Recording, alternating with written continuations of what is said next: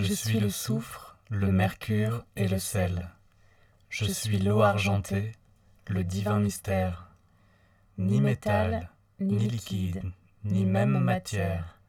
Mon esprit se cristallise là où les récits se mêlent. Mon corps est un fruit, ni mâle ni femelle. Ma pulpe est sucrée, juteuse et charnelle. Trempez vos lèvres et entamez le rite. Bienvenue dans la veillée de l'hermaphrodite. Ce soir, je suis l'ange du foyer, je suis Arthur Gillet. Ce soir, je fais jouir par les oreilles, je suis Elisa Monteil. Bonsoir. Bonsoir. Bonsoir. Et voilà, j'ai tout cassé. Du coup, on va un peu expliquer ce qu'on fait ici ce soir. On ne doit pas normalement tremper les lèvres dans du vin. Ah si, il Pour, faut, euh, il ouvrir faut le rite. finir le rite. C'est une bouteille d'un grand cru Merci. de la région, même tout salon, qui est en train d'être versé euh, dans des gobelets, dans des, pardon, Merci. dans des verres en cristal, évidemment. Bien sûr.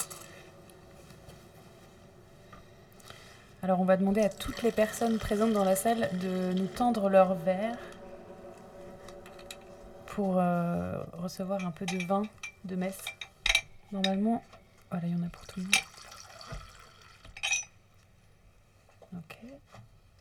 Alors, pour la régie, pour les musiciennes. Ouais, Il y a deux heures d'émission, donc t'inquiète, tu vas, tu vas avoir le temps de le boire, je pense. Alix. Merci.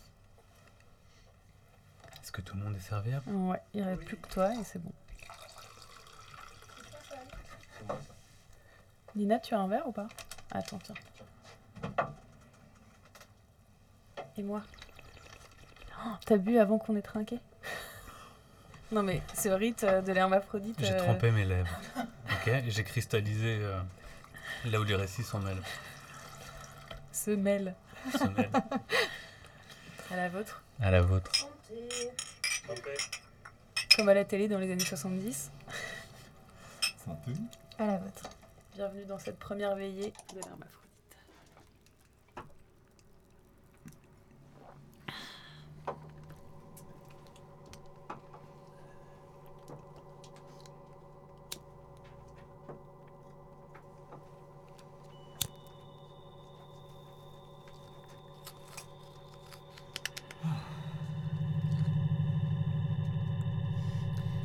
Donc c'est la première de la veillée de l'hermaphrodite, qui est un concept euh, d'émission qu'on a depuis un moment. Ce petit Larsen, ça doit venir de nos casques qui sont un peu trop forts, donc si ça, si ça queen, il faut baisser euh, la petite molette qui est sous vos casques. Très bien. Donc nous sommes euh, dans le cœur de la cave 40. Euh, on a acheté des guirlandes. On est 1, 2, 3, 4, 5, 6, 7, 8 ce soir. Nous avons Romain à la gâchette, Nina et Lola, et non pas Lola et Nina, qui vont faire de la musique ce soir durant toute l'émission, ensemble ou séparément, ou les deux. Je, ne- sais pas encore. Je crois que ça va être un peu la, surprise. On a Alix qui, euh, qui a préparé plein de bonnes choses à manger, donc ça va être une émission euh, gustative, culinaire. Et évidemment, euh, Arthur Gillet et Elisa Monteil qui sont nos invités ce soir. Merci d'être là. L'émission sera euh, structurée suivant un, un menu concocté du coup par Alix. Il y aura ainsi euh, entrée, plat et dessert. Le tout sera ornementé de récits, de discussions autour euh, de questions de corps, d'identité, d'archétypes, dont sont spécialistes nos deux invités, chacun à leur manière.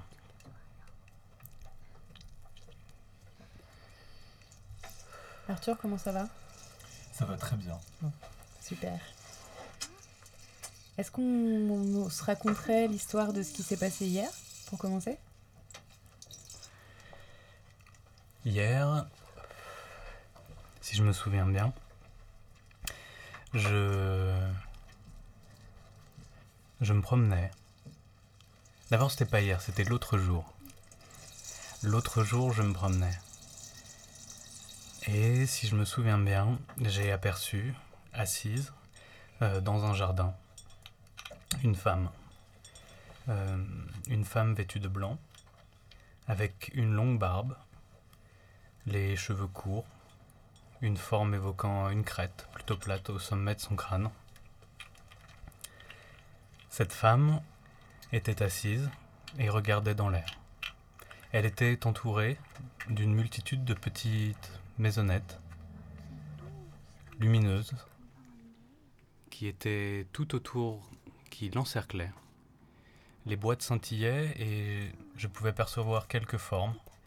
Il semblait y avoir une forme qui revenait régulièrement, une forme d'ange. En tout cas, sur chaque boîte, il semblait euh, signifier, il semblait être représenté des ailes, des bras tendus, accueillants. Puis cette femme, à la longue barbe, vêtue de blanc, s'est levée. Elle a ensuite descendu les marches d'un escalier en colimaçon et elle s'est ensuite dévêtue.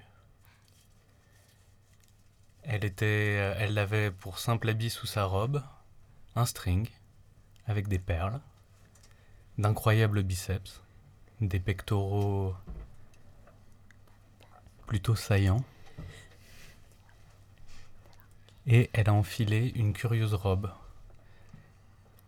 contenant une multitude de perles, évoquant évoquant un récif de corail peut-être. Et elle a revêtu un long chapeau. Et ce chapeau, de ce chapeau coulait un voile, et le voile recouvrait entièrement son corps. À partir de là, la femme s'est mise à chanter une étrange chanson, quelque chose qui serait entre euh, la complainte et en même temps euh, la berceuse. Et elle a commencé à se déplacer dans l'espace dans lequel elle se trouvait, et elle a été suivie par une multitude euh, de créatures et de personnages qui la suivaient, qui la suivaient pas à pas dans l'endroit où elle se déplaçait. Elle continuait à chanter, c'était une langue dont je ne comprenais pas tous les mots. Cela, pour moi, je me rappelle qu'il y avait une histoire de entretenir le feu. Et euh, je me rappelle qu'à un moment, elle est allée s'asseoir à une table, qu'elle y a écrit quelques mots, qu'elle s'est aussi relevée, qu'elle a repris sa route. Je me rappelle aussi qu'à un moment, le vent semblait animer le motif qui était fixé sur sa robe. Et, ça animait aussi le voile.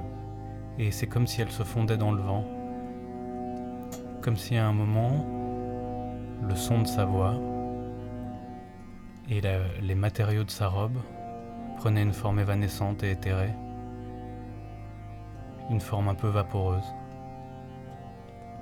Je me souviens plus vraiment de comment ça s'est fini, mais j'ai la sensation que lorsqu'elle s'est arrêtée de chanter, je me sentais bien. Et les créatures qui étaient autour de moi se sentaient elles aussi apaisées.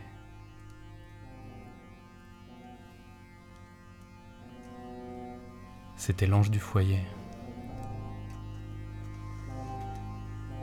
C'était Arthur Gillet.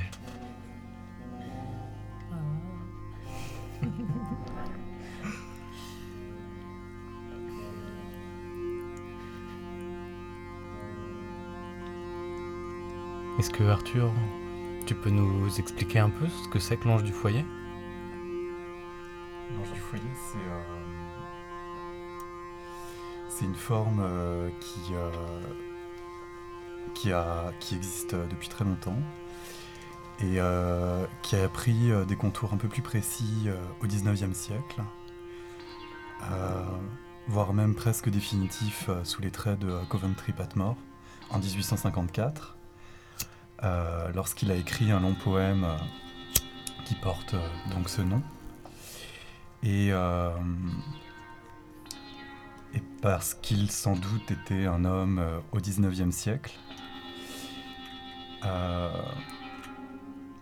a reçu euh, les qualités d'abnégation d'humilité, de bienveillance que manifestait sa propre femme, comme une opportunité sans doute. Et,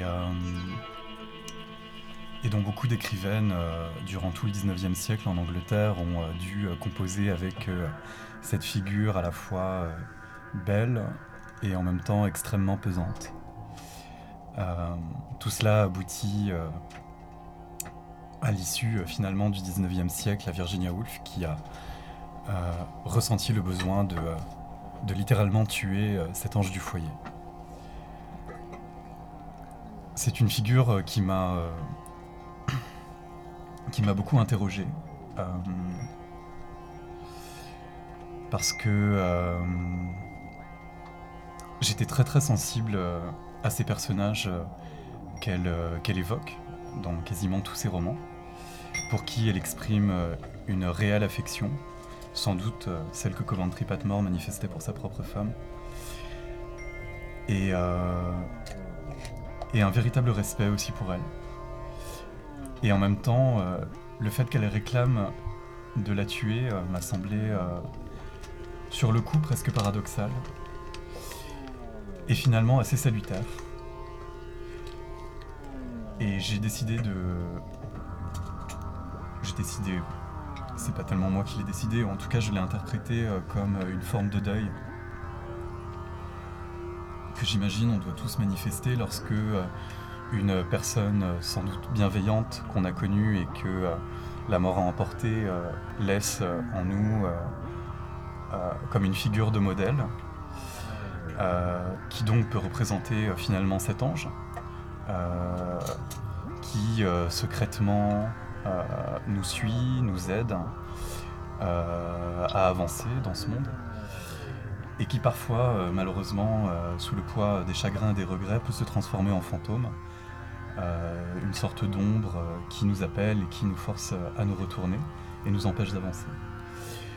Et la décision de Virginia Woolf peut justement semblait être euh, finalement le, euh, euh, le geste salutaire qui consiste précisément à dissocier l'ange du fantôme. Et bon, ma propre grand-mère hein, était pour moi typiquement justement l'ange du foyer. dans un monde que, enfant, je trouvais assez violent. Elle avait su générer euh, un refuge euh, dans lequel euh, justement je me sentais enfin en paix. Et, de qui j'ai voulu en fait, j'ai voulu garder, j'ai voulu garder justement cette capacité à recréer ces refuges. Est-ce que du coup c'est est-ce que tu incarnes ta grand-mère?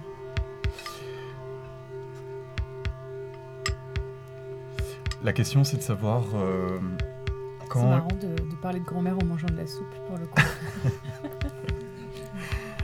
la question, effectivement, pour moi, ce serait plutôt de savoir quand est-ce qu'il faut le faire et, euh, et comment. Euh,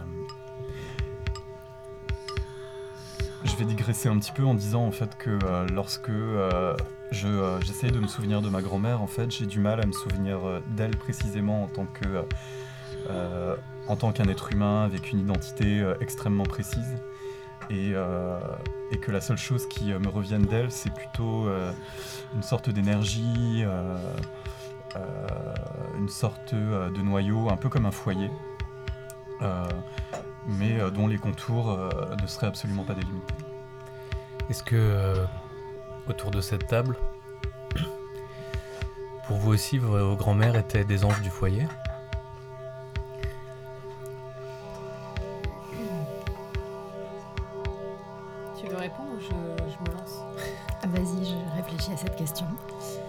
Moi, pour le coup, mes, moi, mes deux grands-mères sont euh, malheureusement, euh, j'ai presque envie de dire, des momies du foyer, c'est-à-dire vraiment prisonnières de leur foyer, dans le sens où depuis, je pense, 15 euh, ans, elles ne sortent presque plus de chez elles parce qu'elles sont physiquement incapables de le faire, et qu'en même temps, elles ont connu que ça toute leur vie. Elles, elles se sont vraiment construites comme des femmes au foyer pour, pour leur famille, pour leur mari, et elles ont toutes les deux perdu leur mari très tôt. quand elles avaient 60 ans, et maintenant, euh, une à 90, l'autre à 85. Et donc le foyer, euh, je le trouve assez glaçant chez elle parce qu'en plus, il n'y a pas du tout toute cette imagerie romantique euh, qu'on peut connaître de Virginia Woolf euh, dans une grande maison avec un grand jardin. elles sont toutes les deux en HLM dans des petits appartements et elles passent beaucoup de temps devant la télé. Elles ne lisent pas beaucoup, enfin elles ne lisent pas en fait. Qui ne lit pas. Donc euh, moi je les ai souvent vues comme des, êtres vraiment prisonniers du foyer pour le coup. Donc euh, voilà, c'est une, image qui, est- qui existe mais qui est vraiment très très éloignée de celle-ci. Moi, j'ai pas connu ma. Enfin, j'ai. Non, pas, pas connu, mais très très peu connu ma grand-mère paternelle. Mais ma grand-mère maternelle était, est plutôt du genre à, à- quitter le foyer, alors même qu'elle a élevé euh, cinq enfants. Mais l'image que j'ai de ma grand-mère, c'est. euh, elle est toujours en vie, elle a euh, aussi plus de 90 ans, 92, 93. Euh, ma grand-mère, elle a fait partie de ces gens à qui on a proposé, suggéré, qu'on a invité à aller vivre en Indochine. Et à 25 ans, ma grand-mère, elle a traversé le monde par la route, à un âge où les jeunes femmes ne faisaient pas du tout ça. Alors à ce moment-là, elle n'avait pas d'enfant et elle, allait le, elle le faisait pour aller rejoindre mon grand-père. Mais j'ai- j'aime bien cette euh, image un peu spectaculaire de cette femme, Cécile, qui traverse le monde par la route et passe euh, par des tas de pays dont on parlait pas tellement à l'époque, euh, voilà, pour aller jusque- jusqu'en Indochine à ce moment-là, à Saïgon. Et, et après ça, elle a fait la même chose aussi pour aller aussi rejoindre mon grand-père au Maroc, où, ils se sont mariés. euh, de façon très scandaleuse alors que leur famille n'était pas là et, qu'ils avaient demandé l'autorisation de personne et convié évidemment en personne à part leurs amis qui étaient sur place. Et, et à côté de ça, je sais aussi qu'elle a euh, été une mère très présente, qu'elle a travaillé avec mon grand-père, qu'elle était aussi euh, très euh, voilà, soutenante. Enfin, C'était effectivement un, un socle du foyer euh, très solide et elle en a aussi souffert. Je le sais, parce que mon grand-père, lui, il faisait sa vie et, et ma grand-mère, à un moment, elle a, elle a fait une cure du sommeil pour, pour euh, pouvoir euh, s'échapper aussi. Une du cure foyer. du sommeil Une cure de sommeil, c'est euh, quand on faisait une grande dépression à une certaine époque, et ben on, on nous envoyait dans un centre pour dormir Ah ouais. pendant des jours et des jours. Et, hum, et je sais qu'elle a fait ça à un moment où mon grand-père avait euh, eu une aventure avec sa secrétaire. Hmm. Et du coup, elle a, besoin, elle a eu souvent besoin de s'échapper du foyer. Est-ce que le- les différentes traversées du monde et les paysages qu'elle a croisés, est-ce que c'est des choses qui, ont- qui étaient présentes sous forme de, de contes ou de dans la mythologie euh, de ta grand-mère ou est-ce que c'était c'est des choses qui ont été un peu cachées ou, ou tabous Alors, c'était pas caché, ni vraiment tabou. L'Indochine est restée euh, très présente chez mes grands-parents encore aujourd'hui par euh, des tableaux, des photographies de leur maison. Euh, J'ai dit Saigon tout à l'heure, mais en fait c'était Hanoï. maintenant, maintenant que j'y pense. C'est des histoires que mes grands-parents aimaient bien raconter parce qu'ils ont gardé euh, un amour de cet endroit qu'ils ont connu et qu'ils ont dû quitter à un moment, comme euh, voilà tous les gens qu'on a envoyés dans les colonies euh, euh, pour marquer le fait que vraiment c'était des colonies. Mais hum, c'est une mythologie qui était plutôt ouvertement racontée, avec beaucoup de, de douceur en fait. Hum, je sais jamais trop quoi faire avec ce truc que mes grands-parents, euh, effectivement, étaient des colons français Hmm. euh, au Vietnam. Mais, mais, euh, mais eux, ils en ont gardé un, un truc très tendre, en- vraiment très. plutôt doux, alors que c'était quand même un truc violent. Donc euh, la façon dont ça nous a été transmis, c'était, c'était comme parler d'un endroit qu'ils avaient aimé. Mais pour le coup, ouais, ça me fait. Enfin, vu qu'on pa- parlait de grand-mère, je fais une petite digression, mais pour le coup, mes deux grand-mères sont euh, pieds noirs d'Algérie.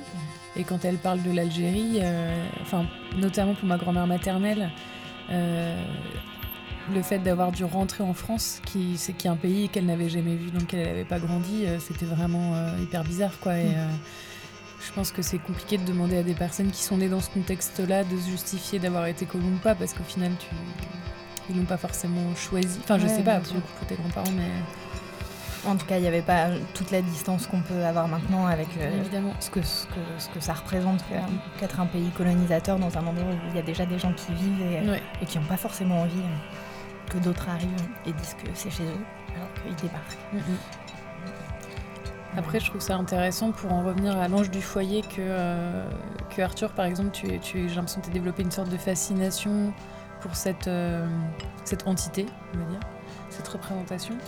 Euh, et peut-être que le, fait que, enfin, je sais pas, ça se trouve, je mets vraiment les pieds dans le plat. hein. mais est-ce que le fait que tu sois un garçon te permet de te réapproprier cette figure-là, justement en te défaisant de, cette, de la problématique euh, un peu de la femme qui a été euh, cloîtrée dans, dans la maison pendant des années. Du coup, toi, tu peux en retirer les choses bénéfiques. En fait, enfin, je sais que tu adores euh, faire de la couture, tu es très habile de tes mains pour tout ce qui est les, les- les me- entre guillemets les menus travaux qui sont pas des menus travaux du tout, mais tu vois ce, ce souci Ouais. du détail, de la, de la, t'as une grande coquetterie dans la façon dont tu vas t'habiller, enfin où tu vas faire toi-même tes habits, etc. Et euh, je me dis peut-être que Peut-être que moi, par exemple, si je développais une fascination pour l'ange du foyer, ce serait hyper compliqué de m'en démêler. Enfin, de, démêler tout ça, en fait. J'ai l'impression que je devrais justifier de plein de choses, quoi. Non, bien sûr. C'est vrai qu'effectivement, euh, le fait d'avoir été un garçon, euh, d'ailleurs, a, fait aussi que j'ai été fasciné, euh, été fasciné par cette figure. C'est-à-dire que moi, quand j'étais jeune, ce que je percevais de la féminité, c'est-à-dire que j'ai grandi avec des femmes qui étaient globalement,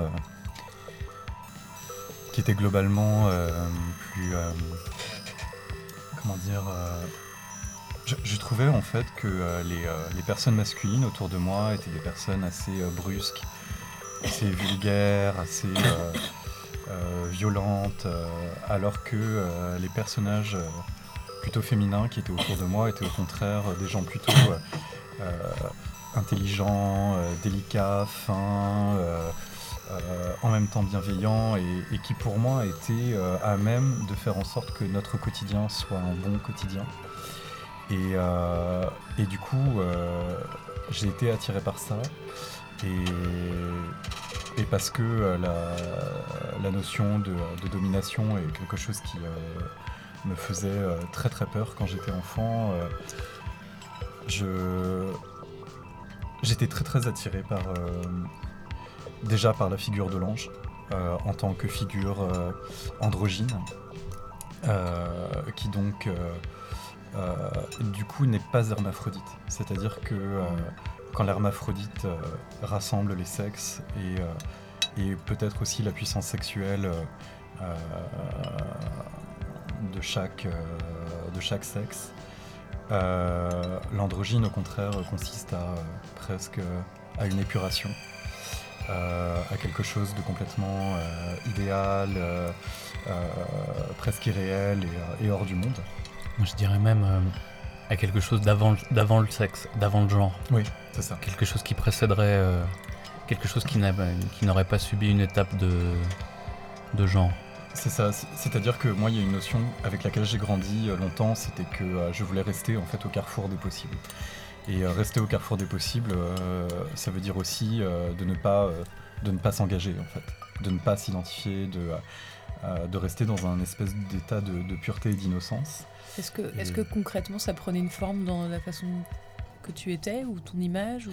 Oui, oui, je, ben, je, je cultivais à fond euh, effectivement euh, cette esthétique-là. Je prenais par exemple, j'avais des cheveux très longs, je n'avais pas de barbe. On me prenait euh, souvent pour une fille. euh, j'avais l'air, euh, j'avais l'air encore enfant alors que je l'étais plus. du coup, je, et je, prenais par exemple des vêtements féminins qui s'inspiraient de vêtements masculins, comme des chemises, des pantalons, mais qui du coup étaient taillés pour des femmes, donc pour des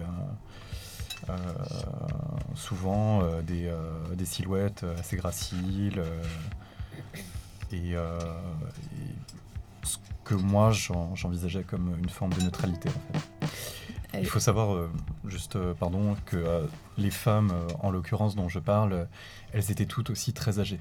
Euh, donc je pense que la... euh, c'est pour ça que la notion de sexe aussi peut-être était, euh, me semblait moins prégnante. Mm. Et que euh, cette image d'ange, du coup, me semblait plus... euh, euh, en fait, je suis arrivé assez tard hein, dans ma famille, donc, mis à part ma mère, toutes les femmes autour de moi, en fait, c'était c'était des vieilles dames. Donc, et c'était de elles particulièrement dont j'étais dont j'étais fasciné.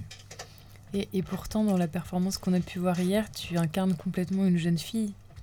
Tu es vraiment dans la, dans la pose de la jeune. Alors, est-ce que c'est ton âge ou est-ce que c'est quelque chose que tu.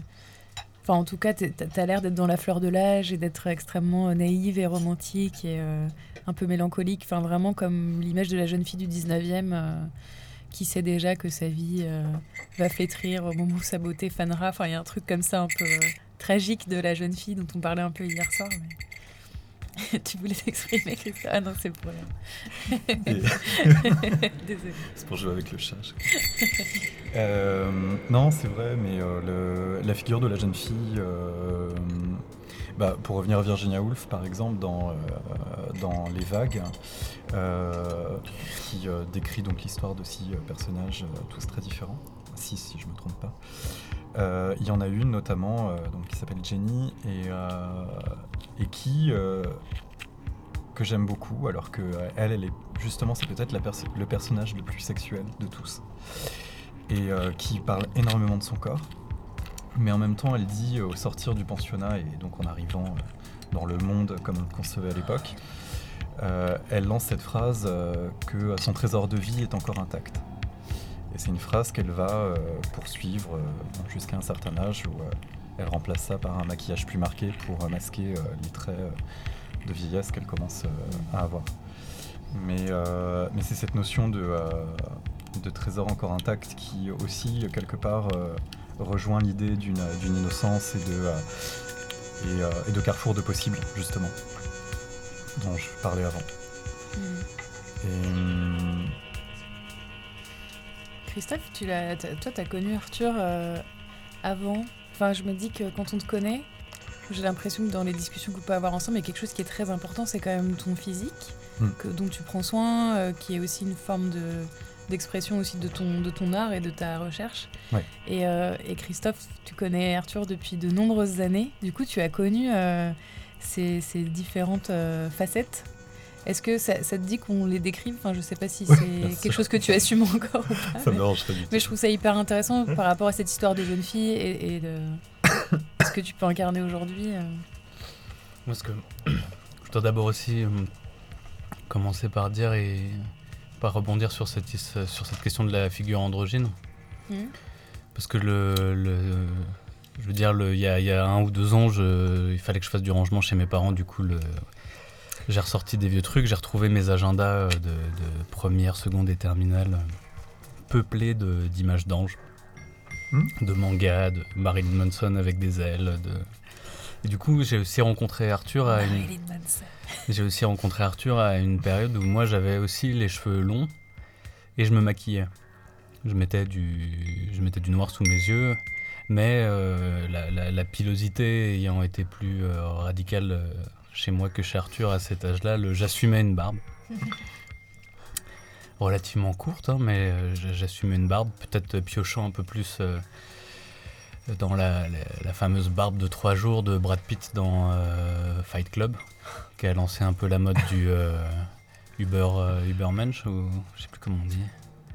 Je sais pas. C'est Juste- quoi Uber Juste Uber après métrosexuel, il y a une autre mode qui était euh, Bah, des bears, peut-être. Non parce que justement le. Je sais pas. ouais.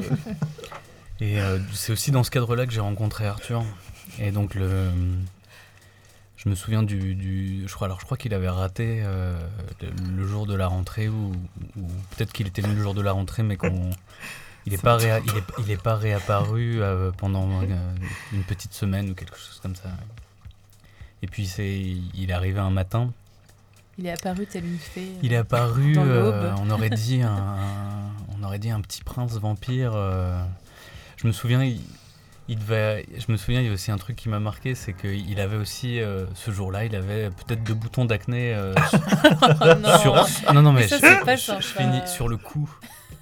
Donc il était, euh, Il était chic il était, les il était les cheveux très sombres, la peau, enfin, euh, la peau claire comme euh, la pleine lune et les cheveux noirs comme le charbon, vêtu euh, comme un écolier anglais ou quelque chose comme ça, plus euh, l'air extrêmement triste ou nostalgique, comme si hein, il portait le poids de l'immortalité, condamné à être un, jeune et et en plus il avait deux marques sur le côté. Je me, je suis dit, mais qui est ce garçon dans, dans quelle communauté il traîne et tout. Et du coup, je sais pas si je vais je sais pas si j'ai forcément envie de révéler les différentes facettes ou les différentes nuances, mais euh, je me rappelle un peu des projets sur lesquels on, euh, on a commencé à se parler, à se rencontrer. Il fallait qu'on fasse une couverture de vinyle, c'était un peu l'exercice en communication visuelle. Et euh, moi, j'avais créé un groupe. Donc en fait, il n'y avait pas de musique là-dedans, c'était que des pochettes de faux groupes. J'avais créé un, un groupe qui s'appelait Eric Faust et les hologrammes. Et donc du coup, il y avait euh, quatre versions de moi, euh, avec, avec la barbe, sans la barbe, avec les cheveux longs détachés. euh, il y avait une figure de moi très féminine, il y avait une figure de moi plutôt euh, avec une casquette en cuir et un, et, et un, un collier à clous. Mais bon, je faisais ça un peu tout seul dans mon coin, alors que Arthur, lui, est venu nous pêcher, je pense qu'on était deux ou trois, et lui voulait faire une couverture d'album pour une comédie musicale. Et donc tout de suite, quand un travail d'Arthur se met en route, ça implique euh, des costumes, euh, une séance de maquillage chez euh, une fille qui s'appelait euh, Isabelle et qui est par la suite devenue à un moment championne du monde de cosplay japonais et tout. Et à un moment, une fois que tout ça a été fait, c'est-à-dire que le, le rendez-vous c'était venez chez moi, on- je vais vous préparer, vous maquiller. Et, et donc ça prenait déjà trois heures de faire les essayages, les maquillages, et puis après on allait au parc du Tabor à Rennes et Arthur prenait des photos de nous euh, dans un cadre un peu. euh, je sais plus si on l'a fait dans la partie jardin française ou dans la partie jardin anglais. Les deux. Jardin français, jardin anglais. Il y avait une serre aussi. Mais voilà, le, je, je dirais quand même que ça a cristallisé une image particulière d'Arthur. euh, cette rencontre avec euh, Vlad le prince vampire et ensuite euh, une, une entrée dans le monde d'Arthur qui est plutôt féerique et plutôt jovial et plutôt enthousiaste et loin de mon fantasme vampirique euh, de la première semaine.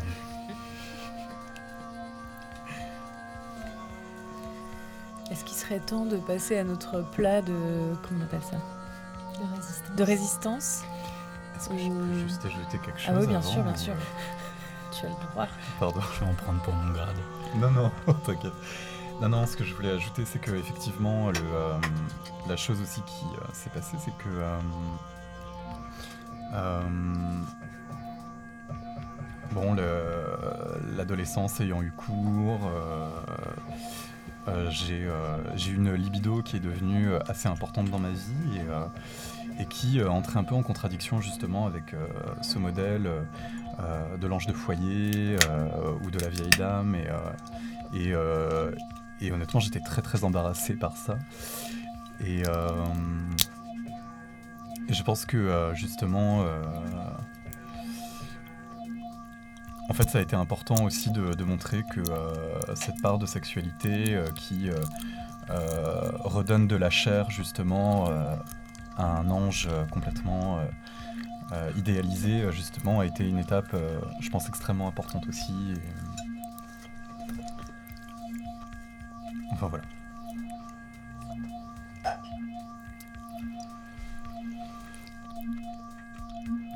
Est-ce qu'on ferait une petite pause musicale Avant de passer à notre plat de résistance. Est-ce que ça vous a plu la soupe? C'était très bon. Excellent. bon. Alors, il faut savoir que dans cette soupe, il y avait des choux-fleurs. J'ai demandé ça à Alix qui, euh, qui nous préparait euh, à manger. Parce que euh, je sais que Arthur aime bien, en fait, le velouté de chou-fleur. C'est vrai. Et aussi du fromage de chèvre. Il y avait du fromage de chèvre dans la, dans la soupe? Ouais. Je l'ai vu. Ah oui, tu étais là sur pendant la, la préparation. gazinière. Eh Est-ce ben, qu'on- Est-ce qu'on fait une pause musicale on de, une petite pause de musicale concert ou de... Est-ce que, J'ai l'impression que les filles ont envie de s'exprimer. est-ce que les filles ont envie de s'exprimer? Est-ce que vous voulez faire un live, les filles, de, de 5 minutes par exemple? Ou plus hein? Ok, et eh ben on vous retrouve juste après.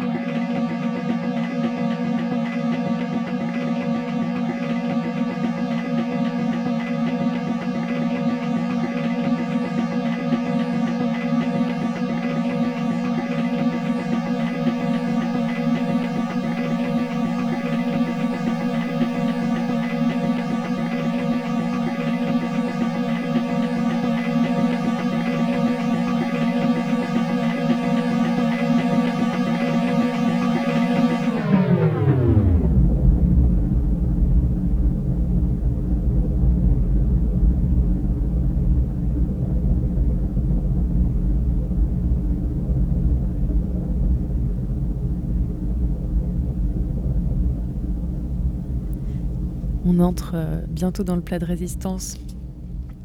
On a réfléchi pendant ce live de Lola puis Nina, un peu entrelacé. Euh, tu voulais rajouter quelque chose, euh, Arthur Oui, tu parlais du fait que, en tant que femme, ça pouvait sembler plus compliqué, justement par rapport à ce patriarcat, de, de s'intéresser à ces travaux,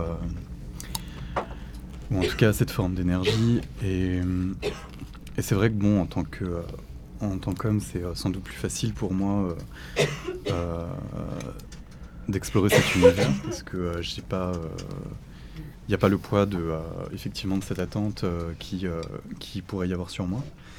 Mais ce qui m'avait intéressé justement dans, dans ce truc-là, c'est que notamment ma grand-mère avait un très grand jardin. Et elle avait son propre potager, elle faisait ses propres vêtements. Et quand je euh, réfléchis, par exemple, euh, à tous les problèmes euh, du capitalisme ou de l'écologie, il y a quelque chose qui me semble assez intéressant finalement dans cette question-là. Et qui peut être intéressant d'explorer et peut-être effectivement de dégenrifier, si je puis dire. Complètement. Et, Complètement. et parce que je trouve que dans les mouvements queer aujourd'hui, quand ils sont célébrés dans des, euh, dans des choses plus mainstream, finalement, ils sont euh, repris sous une forme, euh, même si l'esthétique est ultra féminine, une, une énergie que je trouve très agressive, très compétitive, et qui, en final, va complètement dans le sens du capitalisme. Et moi, c'est quelque chose qui me gêne profondément. Moi, ce qui m'intéresserait plutôt que de voir repris par les grandes marques de la mode, euh, qui qui en fait s'approprient les expérimentations de, de, cultures souterraines, de gens qui en général sont pauvres et dont le travail et les expérimentations sont complètement réappropriés par les grandes marques. de voir justement la possibilité que des choses à un niveau plus local surgissent et que des gens créent leur propre, leur propre nourriture, leurs propres vêtements, euh, avec cette même tendresse du coup et, euh, cette possibilité euh, de se mettre en suspens de ce rythme et, d'en avoir le privilège justement et non pas d'en être victime et de devoir le subir. Oui, c'est-à-dire que ça nous ça redonne un pouvoir en fait. Absolument. je comprends bien ce que tu dis depuis qu'on habite dans une maison à Bourges je me suis mise à faire du potager. Euh, j'ai plusieurs amis qui, euh, qui, font de la couture et qui font leurs vêtements. Et c'est vraiment mm. des choses vers lesquelles j'allais pas avant parce que j'étais plutôt très urbaine et puis euh, bah, du coup pas le temps ou pas l'intérêt. Et, tu te rends compte aussi que plein de savoirs qu'on attribuait plutôt à la femme, alors peut-être pas le potager, mais en tout cas tout ce qui, tout ce qui va être lié à la cuisine, à la, à la conserve. à la fabrication de vêtements, bah, c'est des choses qui sont mine de rien hyper utiles, complètement décroissantes. Euh, qui coûte rien à part du temps en fait. Et c'est, aussi, c'est, choisir de, donner du temps dans les objets qu'on produit pour qu'ils soient à nous, en fait, et qu'ils soient uniques. Et qu'on soit indépendant, parce que, enfin, après tout ce système capitaliste qu'on vit et qui aussi s'est particulièrement installé au 19e siècle, l'idée justement des genres à cette époque, c'était l'homme actif euh, donc sexuellement, mais aussi celui qui travaille et qui vit dans l'espace public, et la femme passive qui euh, n'existe que euh, dans, dans, son secteur domestique. Mm. Donc c'est-à-dire finalement des gens qui travaillent hein, contre des gens qui ne travaillent pas, en fait, mm. aussi. Et, et je pense que c'est une idéologie justement qui est un peu trompeuse dans cette idée de passivité et d'activité, et qu'il faut renverser. Ce qu'on appelle le travail invisible. ouais. C'est ça, quoi. C'est... Elisa, tu, euh, tu as l'air pensif. Ah oui, complètement, j'ai réfléchi à ça. Non, mais bien sûr, c'est une dévalorisation euh, de, de tout type de travaux, d'emplois ou d'activités qui euh, ne rentrent pas dans le système de la compétitivité et de la production.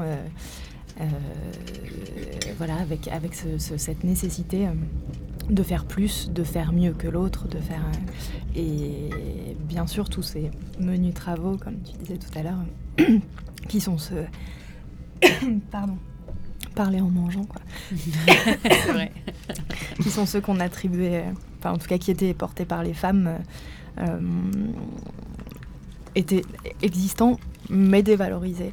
Et à côté de ça, euh, par exemple, le, tout ce qui a trait aux soins.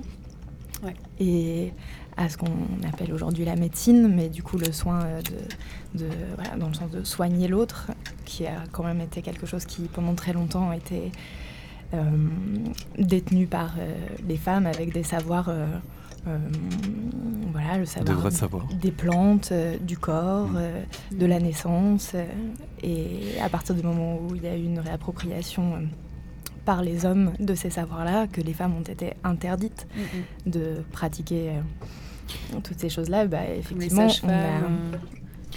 Euh, ce que je trouve, euh, juste pour euh, ajouter à ça, c'est que le, le 19e siècle, finalement, aussi a, généré cette opposition entre la ville et la nature, la civilisation et la nature aussi, particulièrement, et, a renvoyé presque comme un no man's land, le seul espace en fait que les femmes pouvaient encore s'approprier, puisqu'elles étaient chassées de l'espace public d'une certaine manière, euh, à travers dans le romantisme, c'est toujours ces femmes qui se retrouvent dans la nature, euh, mais plus anciennement aussi avec euh, les sorcières ou, ou, ce genre de choses.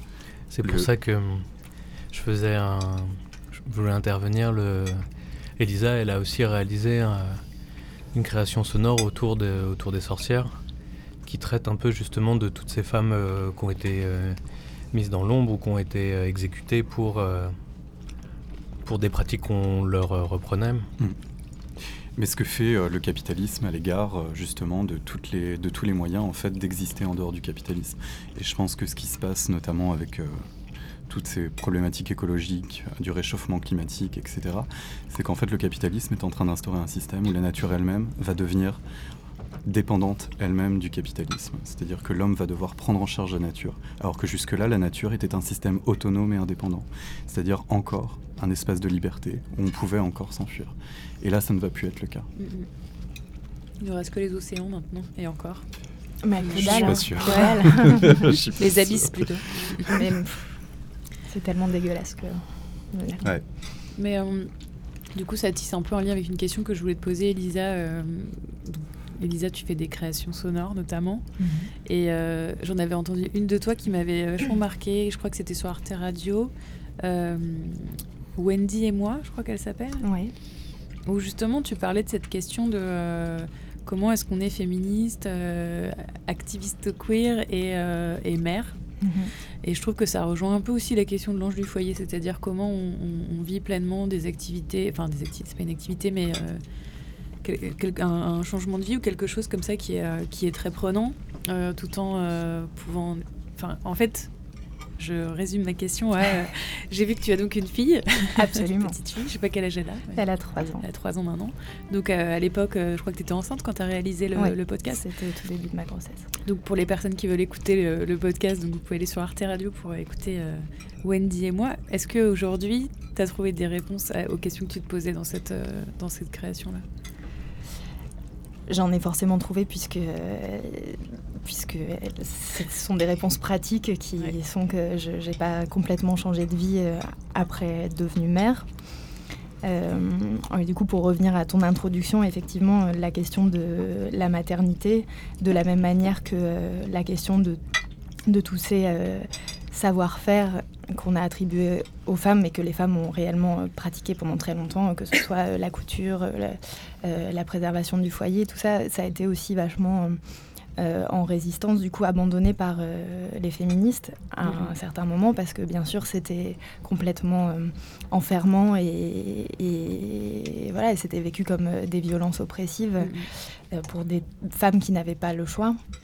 Euh, aujourd'hui, on est dans un moment où, je pense que la grande question, c'est de savoir euh, comment on fait pour avoir le plus de choix possible, donc le plus de liberté évidemment, et donc de ne pas euh, se dire que parce que on décide d'être, enfin on décide ou en tout cas on devient féministe radicale, activiste queer, qu'on veut travailler autour des questions des corps, euh, que par exemple, euh, de fait, on devrait renoncer à, faire des enfants ou aimer la couture. Enfin, c'est des choses qui doivent être euh, absolument compatibles en fait. Et justement parce que c'est plus intéressant d'enrichir les pratiques, c'est-à-dire que bah, aujourd'hui, évidemment, être mère, c'est un truc qui peut être vécu de mille façons différentes, mais par exemple, dans mon cas, c'était super important pour moi. Et quand j'ai rencontré Wendy, ce qui était difficile, c'est que je me confrontais à l'histoire de cette réalisation, c'est que je suis allée voir une personne qui pour moi est une,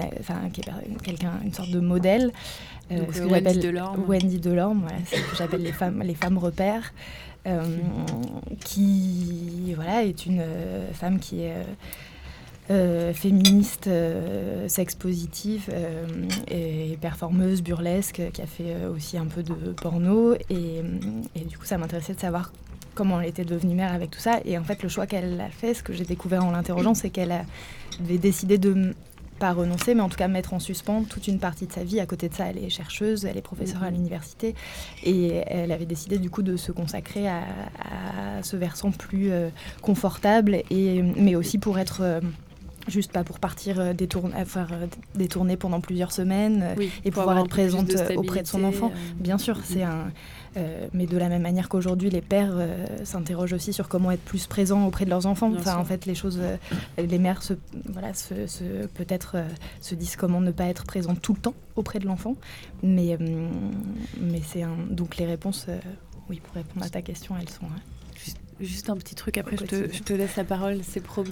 C'est juste pour répondre à cette question. Euh, il y a quelques semaines, euh, donc euh, Elisa, tu participais à la journée Constellation Radio à Montreuil mm. et tu, tu, passais des extraits de ton projet dont on parlera après euh, Super Sex Oui, donc qui, euh, qui, est du, du, porno sonore. Et donc il y a quelqu'un qui a dit euh, s'il y a un enfant dans la salle, il faudrait qu'il parte maintenant. Et donc c'est ton conjoint qui est parti avec ta fille se mettre sur le côté pendant que tu passais ton travail, qui est revenu juste après. Et je me suis dit ah bah il y a une solution. Enfin du coup, enfin bah c'est très bien, c'est très organique. et en plus c'était la seule enfant qui était là. Ouais. et d'ailleurs elle est sortie, ils, ils, sont sortis pas. J'ai diffusé, enfin Constellation du coup a diffusé deux réalisations de ce projet Super Sex Oui. Et dans l'une des deux, on entend euh, vraiment du sexe explicite. Euh, dans l'autre, euh, c'est un texte et ce sont des mots qui parlent de sexe. Et elle est restée pour la première sans aucun problème. Et en fait, nous, on s'est dit, on en a discuté avant et on s'est dit, bah oui, de toute façon, elle va pas tout comprendre, elle va reconnaître ma voix. Enfin, il n'y a pas de, il a pas de danger. Il a pas, bon, pour l'autre, c'est juste que tous ces cris du sexe, des fois, ils peuvent être mal interprétés mm. par des enfants. Et voilà, il a la bouche pleine maintenant, il ne peut plus parler. Christophe.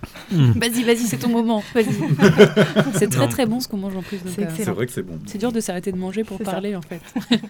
non, par rapport à ce que disait Elisa et, euh, ce que disait aussi, euh, ce qu'elle racontait ou rapportait des propos de, Wendy Delorme. Est-ce qu'il n'y a pas aussi un, déplacement de la lutte en fait qui passe plus nécessairement par, par un front du discours, mais par quelque chose à mettre en place dans le quotidien et qui est hmm. un autre type de travail, voire même un travail parce que j'imagine aussi euh, se confronter à des questions euh, de féminisme et de patriarcat dans le milieu universitaire, euh, c'est c'est pas plus simple. Oui, oui, que, que, quand on fait du porno féministe et que et qu'on est reconnu dans la rue, pas forcément parce que c'est du porno féministe, mais tout simplement parce que c'est du porno. En fait, c'est drôle parce que en venant ici, je me suis dit ah tiens, est-ce que le fait que je suis mère va être évoqué? Je ne sais pas pourquoi je me suis posé cette question. Enfin, si, je sais pourquoi. C'est parce que moi-même, évidemment, euh, j'apprécie aussi de pouvoir exister sans être mère. Et du coup, je... quand je me suis dit ça dans le train, je me suis dit, bon, bah oui, évidemment, si on en parle, euh, voilà, c'est un état de fait, je, je suis maman. Mais finalement, je trouve ça plus intéressant de montrer cette chose-là, effectivement, en acte qui est que, ben oui, je, fais un, je suis invitée dans cette émission parce que j'ai un parcours euh, euh, artistique de création euh, féministe qui traite des questions de sexualité et, de, et des corps. Et, et, et en même temps, bah, à côté de ça, bien sûr, oui, je peux faire un enfant. En quoi ça, ça, serait empêché par le reste?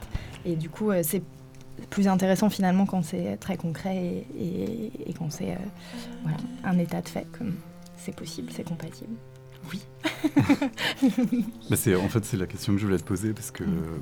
je n'ai jamais été mère.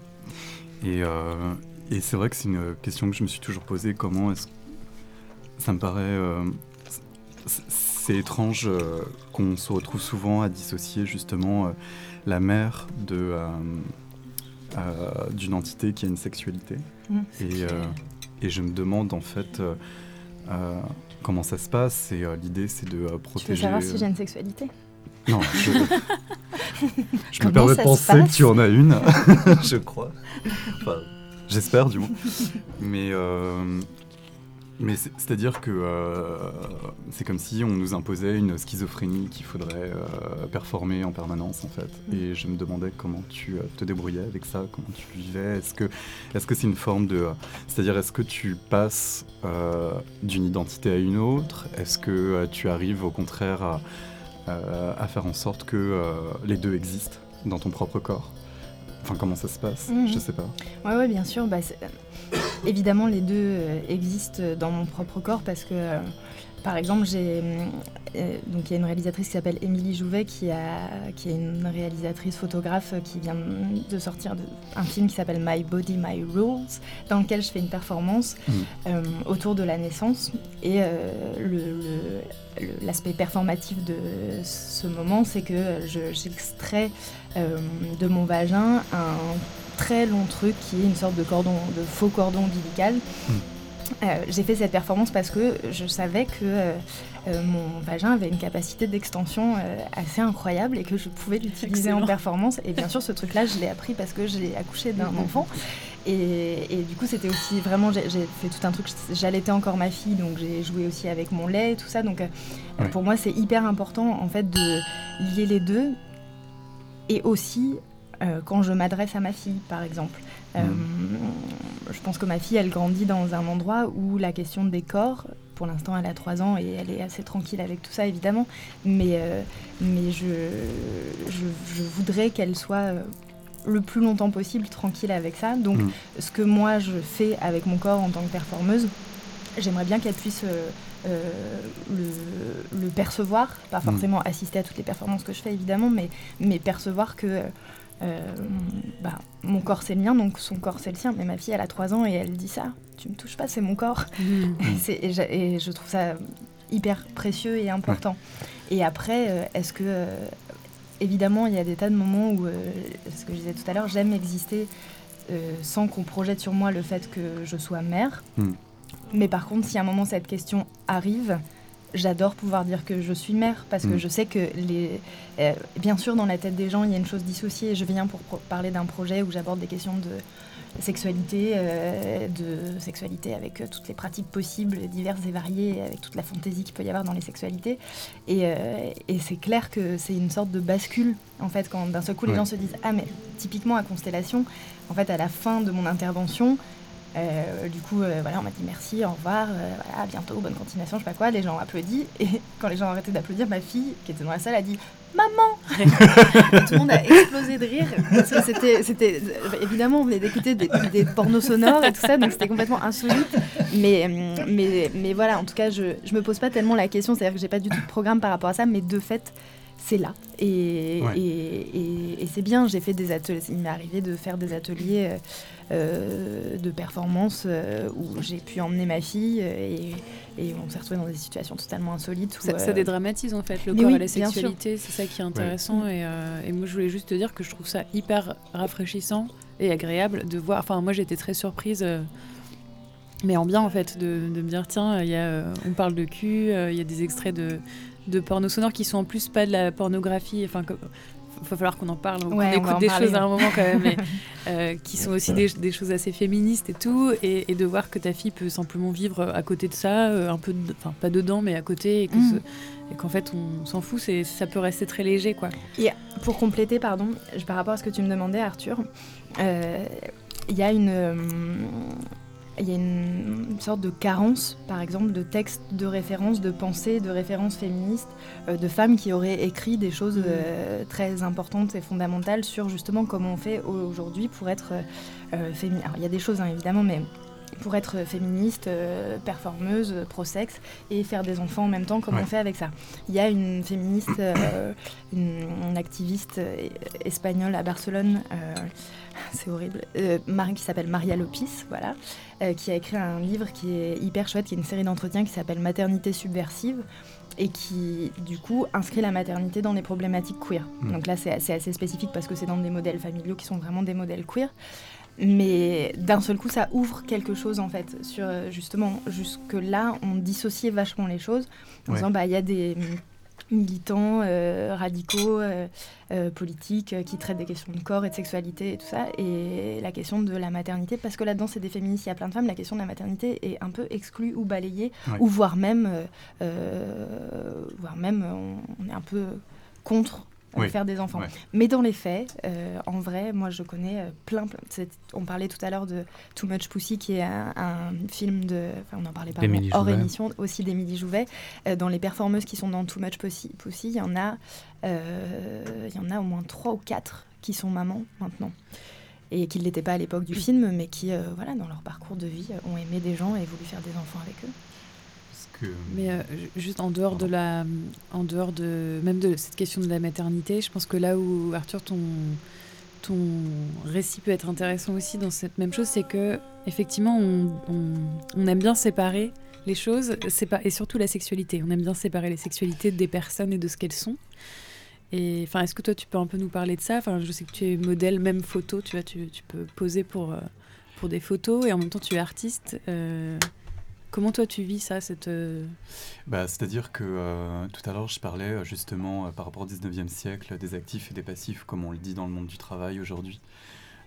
donc les femmes passives et les hommes actifs, qui sont deux termes très ambigus, puisque c'est des termes que chez les homosexuels on emploie pour définir celui qui reçoit la sexualité et celui qui la subirait et, euh, et qui, euh, bon, euh, clairement pour moi, dresse un imaginaire de la domination qui n'est pas, comme tous les imaginaires, clôturé dans un espace précis qui ne serait que la sexualité, mais dans quelque chose de beaucoup plus large et, et, à tous les endroits de la vie.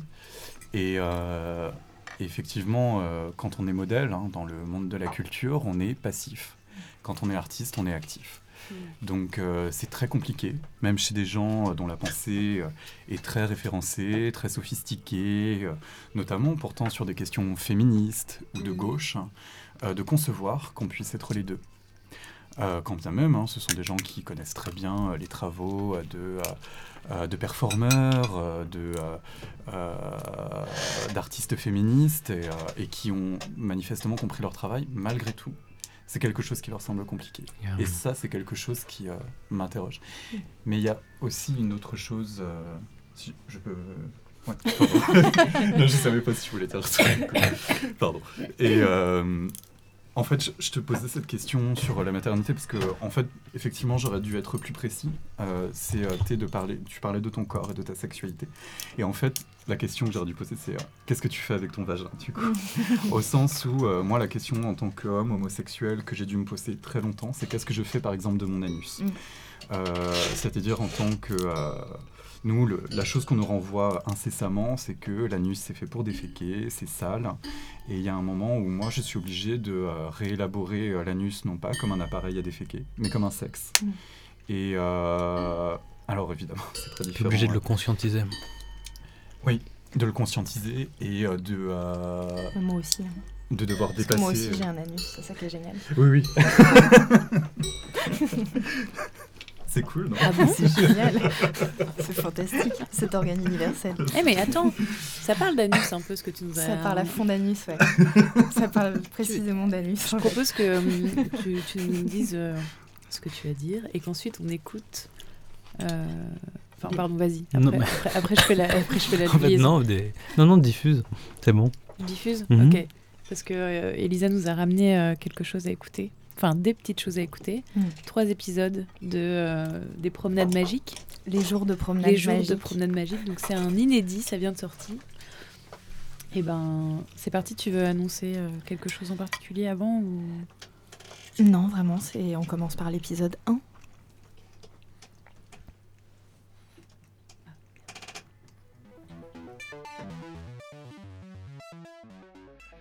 Les jours de promenade magique.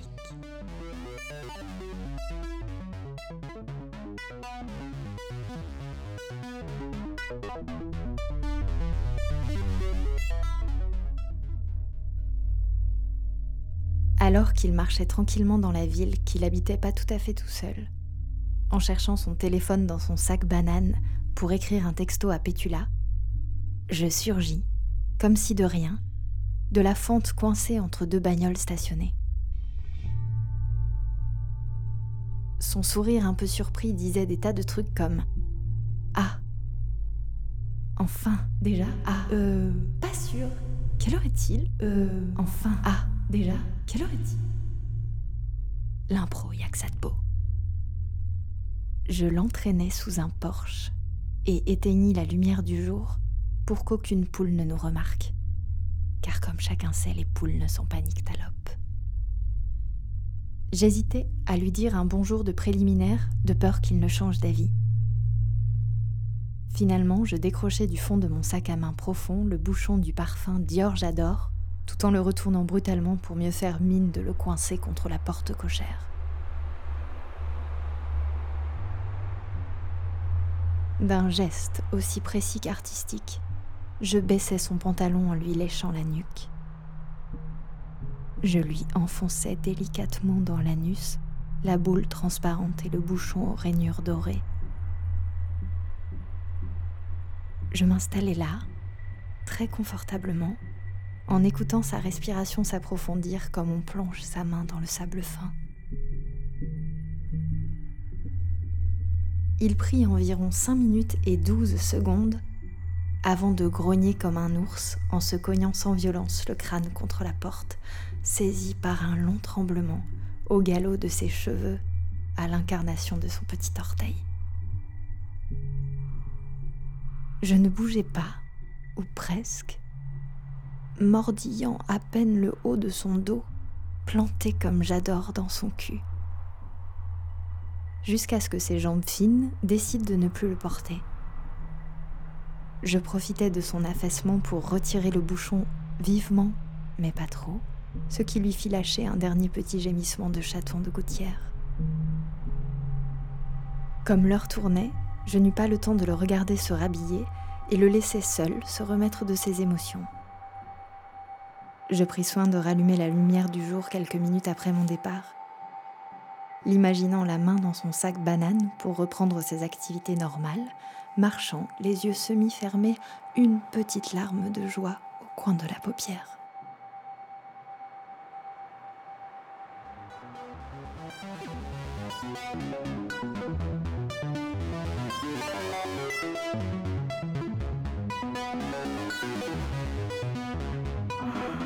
supersexual.tumblr.com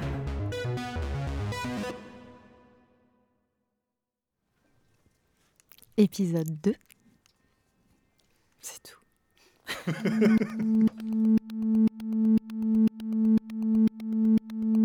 Les jours de promenade magique.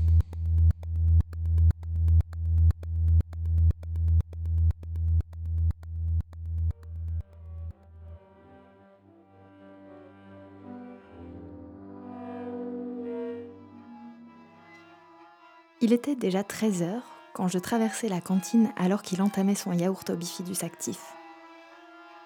Quand il m'aperçut, la cuillère resta prisonnière entre son palais et sa langue, laissant flirter à la commissure de ses lèvres la promesse laiteuse d'une sensation pure.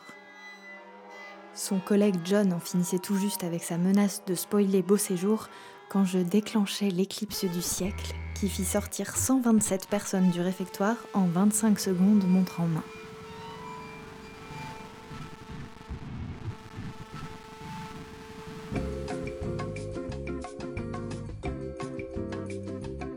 Comme l'occasion était très belle, je le fis se mettre à quatre pattes et en profiter pour finir son yaourt avant de m'asseoir près de lui et de glisser ma main dans sa braguette pour saluer sa bite d'une caresse amicale.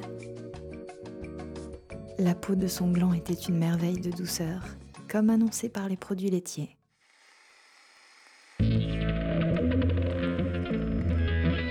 Rejoignant sa croupe tendue et volontaire, je tirais son pantalon en forçant un peu et m'attardais sur les motifs Rolling Stones de son caleçon moulant, passant mes doigts dans les bouches rougeoyantes le long de la silhouette de sa raie.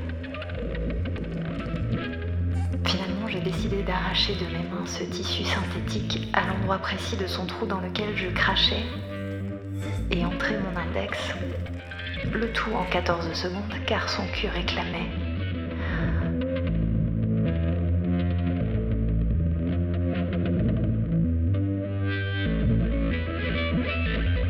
Pointé vers le sol en carrelage gris marbré, j'atteins immédiatement ma cible. Il tressaillit de joie et murmura pour lui-même une phrase incompréhensible qui semblait spirituelle autant que dégueulasse. Comme je n'avais pas que ça à faire, bien que je le fis avec plaisir, j'agaçai sa boule de mon empreinte digitale, appuyant et massant et jouant de ses sursauts. De la main gauche, je portais à ma bouche les restes de yaourt et de la droite, je mesurais le ravissement de sa glande à son gonflement. Quelques gouttes de sperme coulèrent sur le carrelage alors qu'il explosait du ventre aux extrémités comme un feu d'artifice de 14 juillet.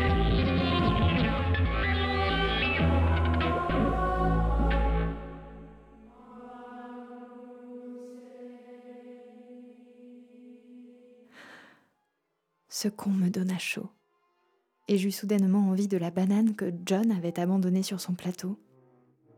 Je m'en saisis et dis Je vais me finir aux toilettes. Grouille-toi de te saper.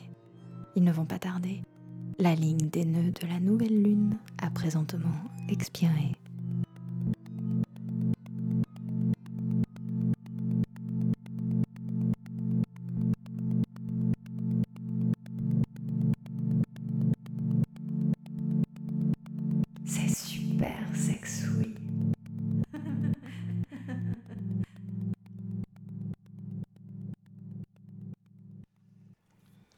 Et bien maintenant l'épisode 3.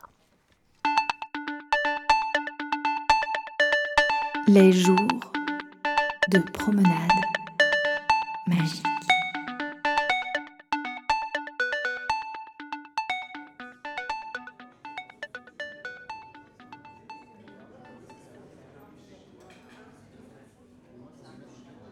Je faillis être en retard vers l'heure de l'apéro au bistrot des amis où ils buvaient des moritos en happy hour avec Ahmed, Alphonse et Cathy.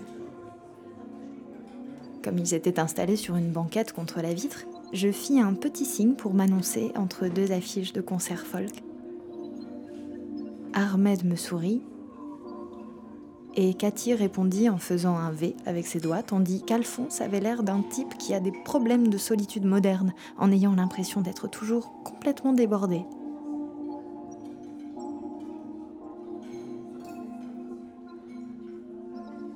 À l'instant de mon arrivée, Alphonse venait intérieurement de se décider à voter Macron à la présidentielle, ce qui ne réveillait visiblement rien en lui qui s'apparente à de la joie de vivre.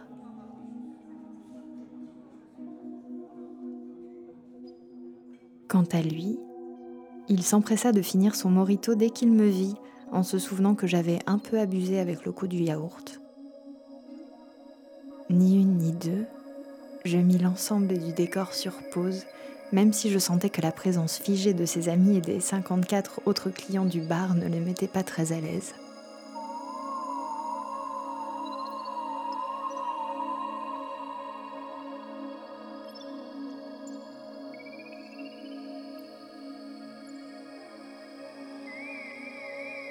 Je m'amusais de son excitation gênée et de sa crainte que j'ai pu oublier quelqu'un dans le freezing. Ce qui n'était évidemment pas possible avec ce genre de technologie ancestrale infaillible. Pendant qu'il s'allongeait de lui-même sur la table en poussant doucement les verres encore pleins de ses amis, je sortis de mon tote bag une très jolie coloquinte dégotée sur le marché des lilas. Sa forme extravagante et sa belle couleur orangée le mirent instantanément dans un état de supplication haletante. J'imaginais très bien le petit jus tiède qui devait déjà suinter du trou de ses fesses, et en exagérant un peu, j'entendais presque la pelle souffler de son petit anneau. Mais comme j'étais joueuse et que j'avais le temps, J'entamais plutôt une danse désarticulée au milieu du bistrot des momies, soulevant ma jupe en vinyle bleu et profitant un peu de cette cucurbitacée visiblement prédestinée. Je chantais faux aussi, et l'entendis me rejoindre avec ses gémissements pendant qu'il commençait à masturber sa queue pour calmer le désespoir impatient de son cul. Finalement, dans l'agitation, le verre de Bourgogne d'Alphonse se renversa sur le pantalon d'Alphonse et je compris alors qu'il était temps d'intervenir.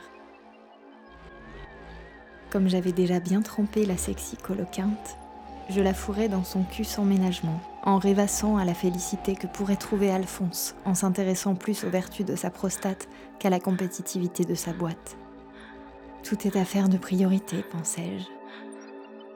Comme j'étais dans mes réflexions et qu'au bout délicat de sa queue, rien ne perla cette fois,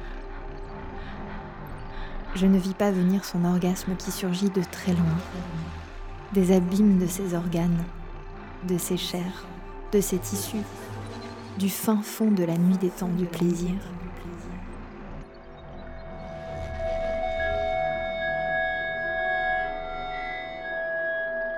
L'électricité de son corps me contamina d'un long fou rire ému.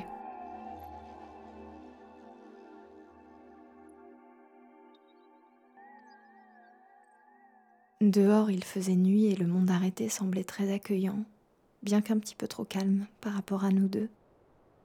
Je le pris dans mes bras et l'aidai à se relever. Son abandon souriant le rendait vraiment beau. Il respira mes cheveux et je léchais sa joue. Le goût de sa sueur me rendait presque folle. Je cherchais une béquille en me raclant la gorge et en regardant ma montre. Je dis Mecton, il faut que je file. C'est pas le trou, mais le temps passe vite en votre délicieuse compagnie. À plus dans le bus et bonne soirée. Le temps qu'il se rasseye, prenant la position du mec qui vient de renverser sans le faire exprès un verre de rouge, d'un claquement de langue, je dégelai le monde, qui se remit en branle comme si de rien n'était.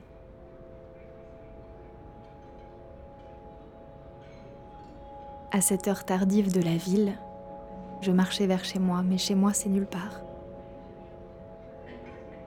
Et pendant que j'étais tendrement en train de respirer la corne de la courge encore pleine de sa sève,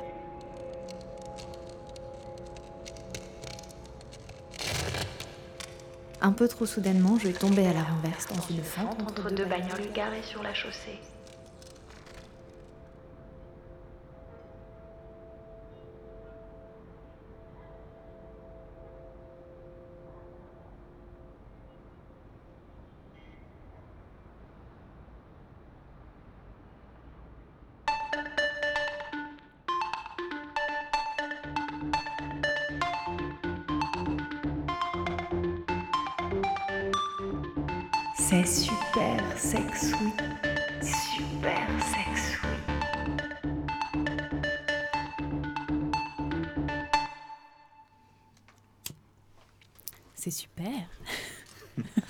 C'est sexy.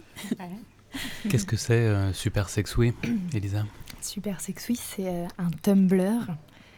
Parce que je sais pas faire des sites internet et qu'on a inventé des super outils pour ça, pour ces gens-là.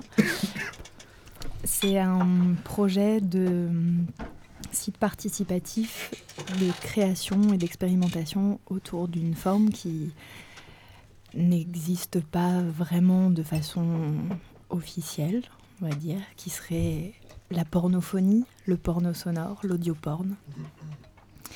Et c'est un projet qui est né euh, il y a un an.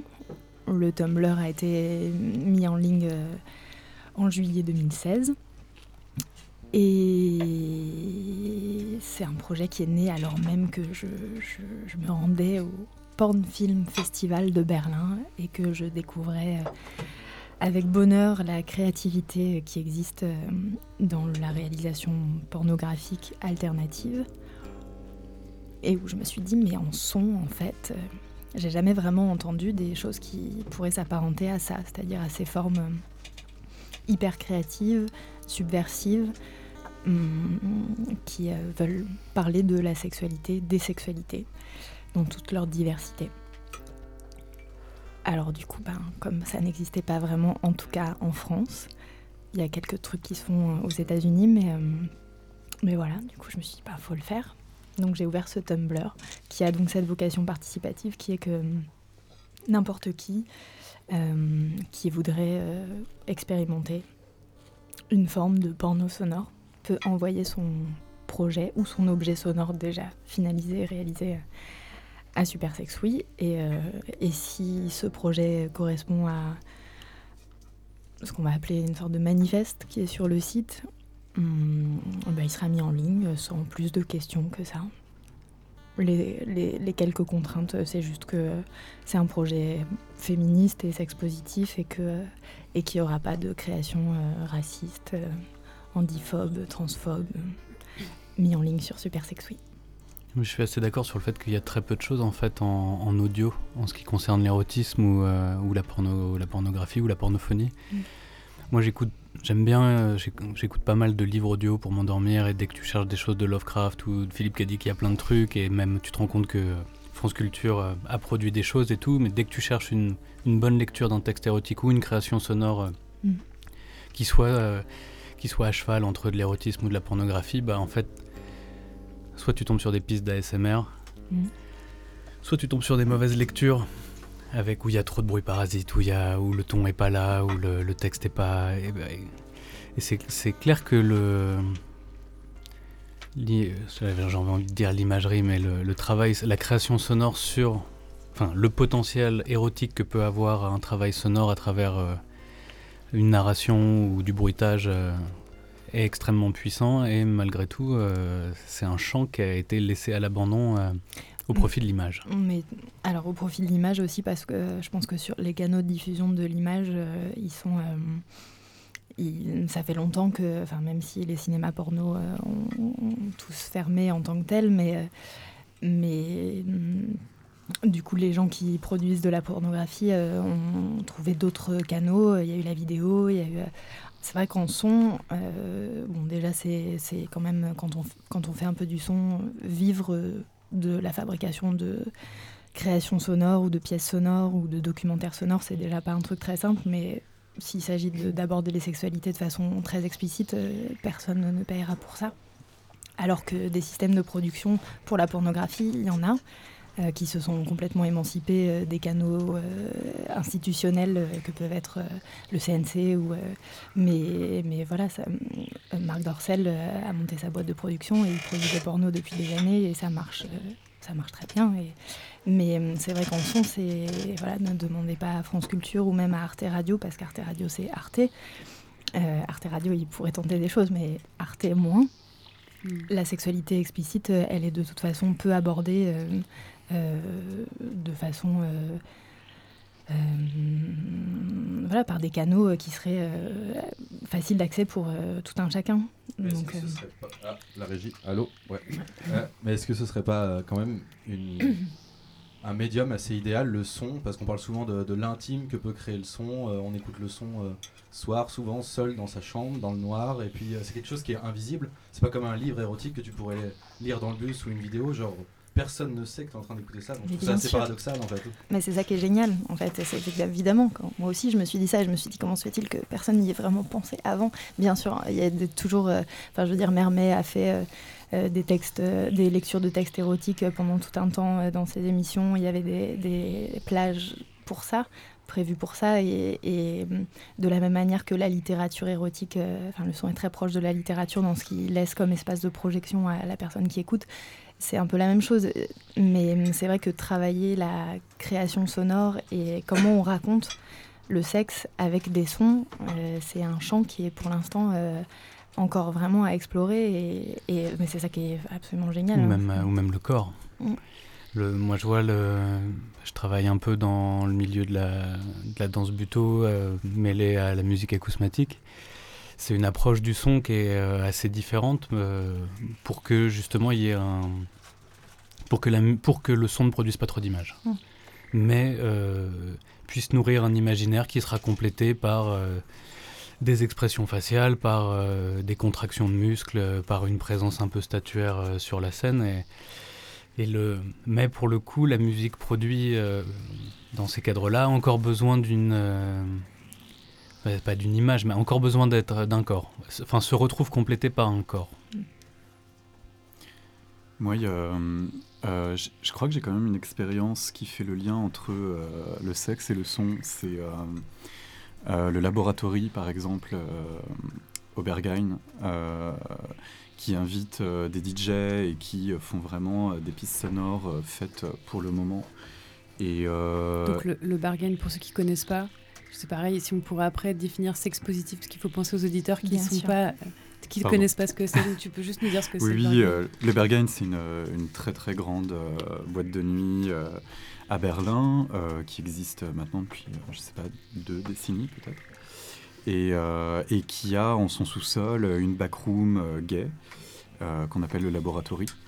Et la particularité, parce que c'est vrai que dans la plupart des backrooms, ils passent finalement des tubes très pop, un peu catchy, genre Britney Spears et tout, et on peut se demander un peu ce que ça a à faire avec la sexualité qui a lieu dans ces endroits. Mais la particularité pour le coup du laboratoire, c'est d'inviter effectivement parfois des DJ qui vont mixer des choses. Et euh, même si elles sont pas explicitement euh, sexuelles, euh, voire même pas du tout, c'est vrai que j'ai fini par les associer en fait à une ambiance et, à des plaisirs que j'ai eu dans cet endroit-là. Mais c'est effectivement c'est le, seul moment en fait mm. où je crois que j'ai vécu ça. En tout cas, ça n'a rien à voir avec une idée de, de texte ou de mais la musique est. Enfin, je sais qu'il y a une Judith euh, qui est quelqu'un qui est une personne qui fait partie du groupe de travail de Super Sex Week qui euh, m'avait parlé, je ne sais pas où elle en est de ce projet, mais il y a quelque temps de faire un projet sur euh, les musiques excitantes, avec quelle musique on baise en fait. Et, évidemment, c'est. Enfin, pour plein de gens, pas forcément pour tout le monde, mais c'est très lié et peut y avoir une extrême sensualité et, une capacité excitatoire de la musique qui, peut être très forte. Donc bien sûr, le son est, complètement lié à... Comme il est lié à l'imaginaire et que le sexe l'est aussi, du coup, il y a un truc qui peut se rencontrer assez facilement. Mais est-ce que tu fréquentes, des, euh, par exemple, des lieux échangistes ou des, euh, des, choses comme ça? Non, je ne fréquente pas des lieux échangistes. non, je me suis toujours demandé... Euh, moi, j'ai plutôt été dans des backrooms gays, j'ai jamais été dans des lieux échangistes. Et, et c'est vrai que en France en tout cas, la musique dans les backrooms, c'est un vrai problème. ah ouais. c'est vraiment un problème. Ouais. Et je me demandais comment c'était euh, dans les lieux échangistes, mais j'ai l'impression que dans les lieux échangistes hétéros, de ce qu'on m'en décrit, euh, c'est pas seulement la musique, c'est aussi tout l'esthétique du mm, lieu qui est vraiment. euh, c'est Ouais. une espèce de Las Vegas pseudo-chic qui est aux antipodes pour moi de ce qui est érotique. Ouais, ouais. Bah oui, oui, non, mais c'est ça, c'est que ça, de toute façon, bah justement, c'est pour ça que je parle de l'imaginaire, c'est que, c'est que ce qui est génial avec le son, comme ça l'est dans la littérature, c'est qu'on a toute la place pour se reconstruire son décor. Ouais.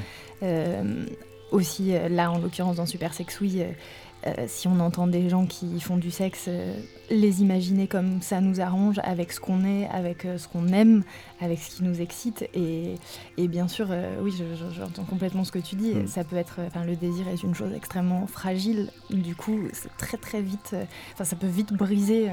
L'excitation, en fait, un, un truc qui n'est pas au bon endroit au bon moment, en fait, c'est radical, quoi. C'est Mais en fait, c'est très subjectif et c'est c'est en ça que je trouve ça intéressant euh, ce que tu dis, Arthur, sur les, les clubs échangistes qui euh, doivent sans doute euh, essayer d'organiser la sexualité dans une sorte de rentabilité où le but est que des gens finissent par baiser en groupe. Tout comme le porno mainstream va être. euh, le- on, on réduit ça par catégorie et il faut taper le bon mot-clé, etc. Ouais. Euh, alors que j'ai l'impression que dans Super Sex Oui, il y a une démarche artisanale qui se met en place qui est assez intéressante de euh, voilà ce que c'est qui me fait kiffer, qui me fait bander. Euh, Peut-être qu'il y a d'autres gens qui vont y répondre. Et moi, je trouve qu'il y a quelque chose de très touchant là-dedans. C'est-à-dire que même si ça va pas fo- fo- forcément fonctionner sur toi, déjà, je trouve ça toujours très fascinant de dire tiens, qu'est-ce qui va exciter cette personne Tu vois, qu'est-ce qui va ah ouais, ok, tel son, ça va le faire ou pas? Et, euh, et, je trouve ça marrant que tu aies utilisé un Tumblr parce que moi j'ai appris il y a quelques semaines, alors je suis vraiment, euh, je suis, peut-être un peu nulle et tout, mais euh, j'ai appris il y a quelques semaines que Tumblr c'était genre la grosse plateforme du porno maintenant, que genre Pornhub et tout c'était vrai, fini. en fait, les jeunes ils vont sur Tumblr et, et du coup, la dernière fois je suis allée voir et puis je comprenais pas comment ça marche parce que c'est un outil que, que j'ai jamais bien compris de toute façon. Euh, sur comment ça marche la, la recherche et tout, mais je me suis dit, tiens, c'est marrant, s'il y a des gens qui veulent aller chercher du, du porno sur Tumblr, ils vont peut-être tomber sur Super Sex Oui. Mais visiblement, il y en a parce qu'il y a plein de gens qui s'abonnent au Tumblr, au Tumblr de Super Sex Oui que je ne connais ni d'Eve ni d'Adam. Régulièrement, j'ai des petits, des petits messages de euh, machin truc, euh, c'est abonné à votre Tumblr. Super. Welcome Euh, Ok, génial, mais qui es-tu? Mais Bien sûr, non, c'est assez. euh, Attends, qu'est-ce que tu disais juste avant et sur le. C'est la nouvelle mode chez les jeunes. Ouais, non, mais encore Le côté avant. artisanal Oui, bah, euh, bien sûr, il y, a- il y a ce truc-là. C'est- C'est c'est aussi une sorte de. C'est, c'est, je pense, la grande modestie de Super Sex Oui, parce que quand euh, on a commencé, euh, donc il y a un groupe de travail que j'essaye de mettre en place avec des gens que j'ai sollicités qui étaient intéressés par le projet et à qui j'ai dit, bah voilà, venez, on essaye de faire un truc à plusieurs et on essaye de le tenir parce que j'aimerais bien que sur Super Sex il y ait des productions un peu plus, euh, de façon un peu plus récurrente et, hum, et évidemment, quand on discutait de qu'est-ce qu'on peut raconter sur les sexualités, euh, bien sûr, le premier biais, c'est euh, c'est qu'est-ce qui m'excite moi, qu'est-ce que je veux raconter, de, de, même si je vais le chercher chez quelqu'un d'autre, qu'est-ce qui m'intéresse? Et finalement, si ça finit par exciter quelqu'un d'autre, c'est un peu un hasard. Mm, mm. Et ça, on, y a une, enfin, je, je suis très lucide par rapport à ça. Je, voilà, les- ce qu'on vient d'écouter, les jours de promenade magique, euh, euh, c'est, euh, je, je suis pas sûre que toutes les filles euh, adorent enculer leur mec, mais mais il y en a certainement, et, et je trouve ça cool de faire une chose un peu légère là-dessus. Et voilà, ça, ça laisse de, de la place, mais c'est effectivement très modeste. Il n'y a pas de, il y a pas de- d'objectif excitatoire comme peut l'avoir le porno mainstream qui est euh, très précis en fait et très efficace aussi en vrai Mm. Est-ce que- clairement Est-ce que c'est venu euh, d'un déficit à trouver des choses qui t'intéressaient et, et- et à combler un manque? Pas trop, non. Moi, je, je, moi, je suis plutôt. je- autant quand je vais au Porn Film Festival de Berlin et que je prends ma dose de, de porno alternatif, et que je m'émeus et, et que je m'enthousiasme pour euh, cette créativité euh, voilà, de gens qui cherchent à faire des choses euh, différentes du porno mainstream, je trouve ça génial. Mais moi, pour euh, me masturber, je regarde du porno mainstream sur Pornhub comme la plupart des gens. Et en fait, j'ai pas trop de problème avec ça. Je, trouve ça génial qu'il y ait une multiplicité de porno et, le porno mainstream fait des trucs absolument super aussi et brillant par son efficacité. C'est aussi, on, est mal éduqué à ça, mais je trouve qu'il y a une chose extrêmement intéressante dans le porno mainstream sur ce que c'est que la fiction. On est mal éduqué parce que du coup, euh, euh, il y a plein de gens qui sont hyper rebutés par ça en, en se disant que bah, voilà, c'est des corps euh, soit trop normés, soit trop plastiques, que l'esthétique est dégueulasse. Que...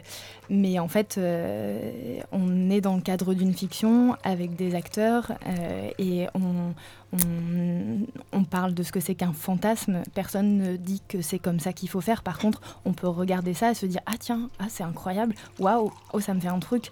Et c'est inattendu, c'est surprenant, ça n'a rien à voir avec nos pratiques intimes et personnelles. Des fois, ça se rencontre et voilà, c'est un heureux hasard, mais la plupart du temps, euh, c'est plutôt de l'ordre de, euh, d'une projection fantasmatique. Et c'est aussi pour ça que je n'ai aucun problème avec euh, la performance qui existe dans le porno mainstream, avec avec ces corps euh, improbables que je ne rencontre euh, presque jamais dans la réalité, avec euh, ces sexes que je vois en gros plan et que je ne regarde jamais parce que je ne vais pas dans des clubs échangistes. Et, en fait, je trouve ça génial de pouvoir le voir aussi dans un porno qui, voilà, est très clair par rapport à ses codes et décide de filmer les choses comme ça, de les montrer comme ça, de, les représenter comme ça. Mais on est dans le cadre d'une représentation. On n'est pas éduqué à ça parce que justement il y a un tabou là-dessus et que personne ne nous dit qu'il faut le regarder comme une fiction. Ouais, ouais je suis d'accord.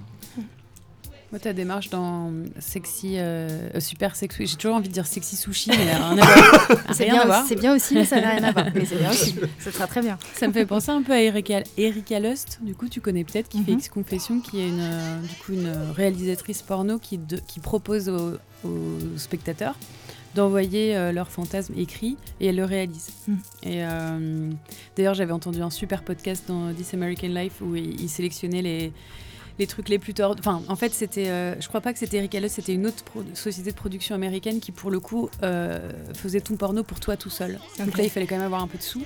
Mais en fait, tu voyais aussi la, valeur hyper thérapeutique que ça pouvait avoir pour certaines personnes. Et notamment, tu avais un mec qui collectionnait des timbres, qui mhm. était très seul dans la vie. Et sa passion pour les timbres, en fait, l'empêchait complètement de sortir de chez lui. Et du coup, il avait payé super cher pour avoir un film où tu as deux écolières qui viennent, se moquent de lui et réduisent en cendres en fait, euh, c'est-à-dire euh, déchirent son sa, collection, de timbres et puis finissent par le brûler. Et euh, donc tu avais les actrices qui racontaient à quel point ça avait été difficile pour elles parce que elles se sentaient trop mal de voir tout ce travail réduit à néant. Et lui en même temps, bah, il était super heureux quoi. Et, Pareil, tu avais un autre mec, là c'était assez triste, enfin c'était très triste. Il avait demandé qu'il y ait juste euh, une, actrice en particulier qu'il aimait bien, qui était habillée avec un pull, euh, une robe pull, voilà, dans une belle lumière, qui regardait face caméra et qui disait euh, Tu es beau, je t'aime, ne te tue pas. Et c'est tout quoi. Sauf que, mais dans le cadre d'une réalisation pornographique auprès d'un. Enfin, je trouve, je trouve ça fou parce que, bon, là, j'ai pris évidemment des exemples extrêmes, mais de voir aussi que pour certaines personnes, c'est aussi une libération. Euh, de voir, je sais pas, des, que ce soit dans, les exemples que je vous ai donnés ou dans euh, rejouer des tabous, ou mm. déjouer des tabous, euh, vaincre des choses. des choses qui nous font du mal dans la vie et qu'on a envie de rejouer. voilà, ou, en, tout cas, d'un seul coup, créer une représentation qui mm, raconte une chose qui, et de l'ordre, enfin, considéré euh, comme une déviance, une pathologie, mm-hmm. et où en fait, euh, bah, d'un seul coup, quand d'autres l'incarnent, ça devient moins triste, moins grave, moins violent. Euh, on n'est plus dans la condamnation, effectivement, de, des gens qui vont regarder ce pauvre mec tout seul qui collectionne ses timbres, et c'est trop horrible, il doit être trop seul et tout, mais en mm. fait. ben peut-être pas. Enfin, je veux dire, si on lui dit juste, mais c'est génial, ta collection de timbres, elle est trop bien, peut-être que ça ira mieux. Ça fait, euh, pour moi, ça fait aussi beaucoup écho à des choses dont j'ai pu discuter soit avec Arthur, soit avec Aurélia sur la, la possibilité euh, de, enfin, le sexe comme étant un lieu ou la représentation comme étant le lieu de, de rituels qui permettent de, euh, de jouer ou de rejouer ou de déjouer des choses, des rapports de force, des rapports de domination, des rapports de soumission.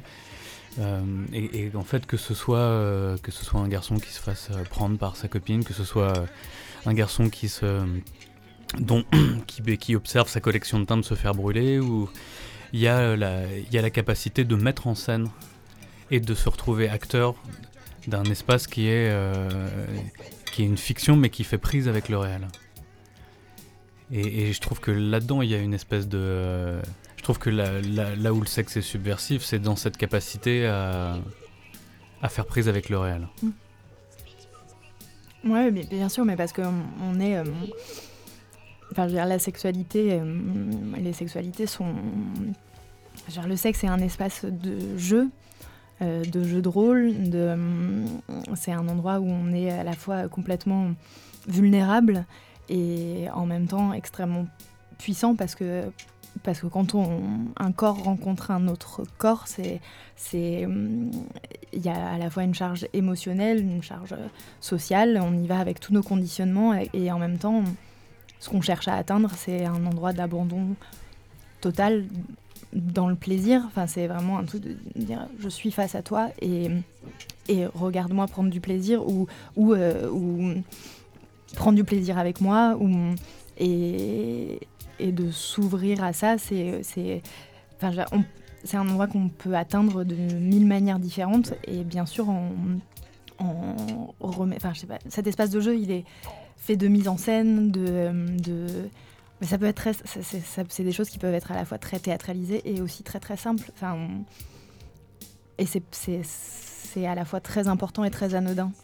C'est aussi ça que j'aime beaucoup là-dedans, c'est que c'est un, espace de réflexion et de, recherche et de pratique qui euh, euh, est hum, commun, euh, partagé par tous ou presque, euh, et en même temps euh, très singulier, systématiquement singulier. Enfin, je veux dire, on fait jamais, presque quasiment jamais deux fois l'amour avec euh, du sexe avec une personne euh, de la même manière. Donc, euh, donc on- à chaque fois, le contexte est différent, euh, les codes sont différents, le jeu est différent. euh, et est-ce qu'on y met ces endroits de soumission ou de, ou de, ouais, de soumission ou d'autres choses d'ailleurs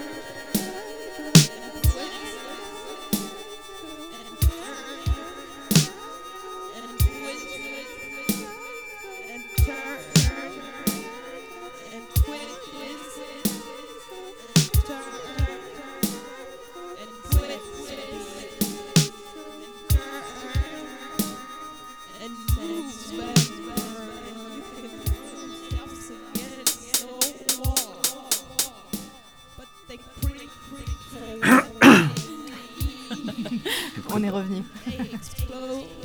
Donc, pour, euh, pour terminer cette euh, veillée qui est euh, bien trop courte à mon avis, Elisa, tu nous as ramené un texte. J'ai ramené un texte qui s'appelle Tout corps prend feu. C'est un texte de Marguerin Lelouvier. Une version a été. Il y a une réalisation sonore de ce texte par Daniel Martin Boré qui existe sur le site de Super supersexuy.tumblr.com. Et, voilà, là, on va en faire une lecture du, début de la toute première partie à deux voix et, et, et bruiteur et musicienne et réalisateur.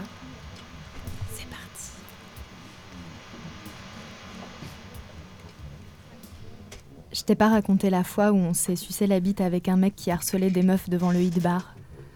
On voyait qu'il était pas méchant, mais sans doute un peu con, et le rhum rendait les meufs pédagogues. Le mec n'était pas méchant, et elles lui ont expliqué pourquoi il fallait pas emmerder les meufs dans la rue. C'était la nuit. En temps, En temps normal, normal, le le mec se se serait fait fait fumer la gueule dans les règles, puis aurait disparu. Quelque chose de plus fort que nous tassait l'ambiance. Nous rendait simple, pas envie de se prendre la tête. Après s'être fait remonter les bretelles comme un petit garçon, le mec a arrêté son cirque. Comme s'il savait qu'il faisait quelque chose de mal, mais qu'il n'avait pas le choix. Car c'est comme ça que les gar... que c'est comme ça que sont les garçons, comme ça qu'ils doivent être. Je me suis assis sur le muret à côté de lui, car j'étais attiré par le lycra blanc de son jogging. La casquette, la marque et le shit qu'il vendait. On discute, je hausse les épaules, je souris, et je suis tout proche. Et je suis tout proche. Je me dis qu'on a tous les deux des couilles, Je me une dis qu'on a tous les deux des couilles, une bite. Il serait dommage de ne pas connecter tout ça. Il serait dommage de ne pas connecter tout ça ça pour voir ce que ça fait un peu Un peu comme une, comme une expérience, générer un moment, faire que tout pète. À cet instant, je vois sa queue bien tendue et plaquée sous le plastique du survêtement. Je décide d'y aller. Soit je me prends un pain dans la gueule, voire pire, soit il se passe quelque chose de plus fort que moi, que la nuit tombe en spirale. Je réfléchis pas. Je réfléchis pas plus longtemps et je lui, je lui mets la main au paquet. Je prends son gland entre mes doigts et je presse tout doucement. Il y a un silence très bref avant qu'il ne dise Pourquoi pas pourquoi pas. Et il répète Franchement, pourquoi pas franchement pourquoi pas. Puis Ça me dérangerait pas. ouais, ça me dérangerait pas.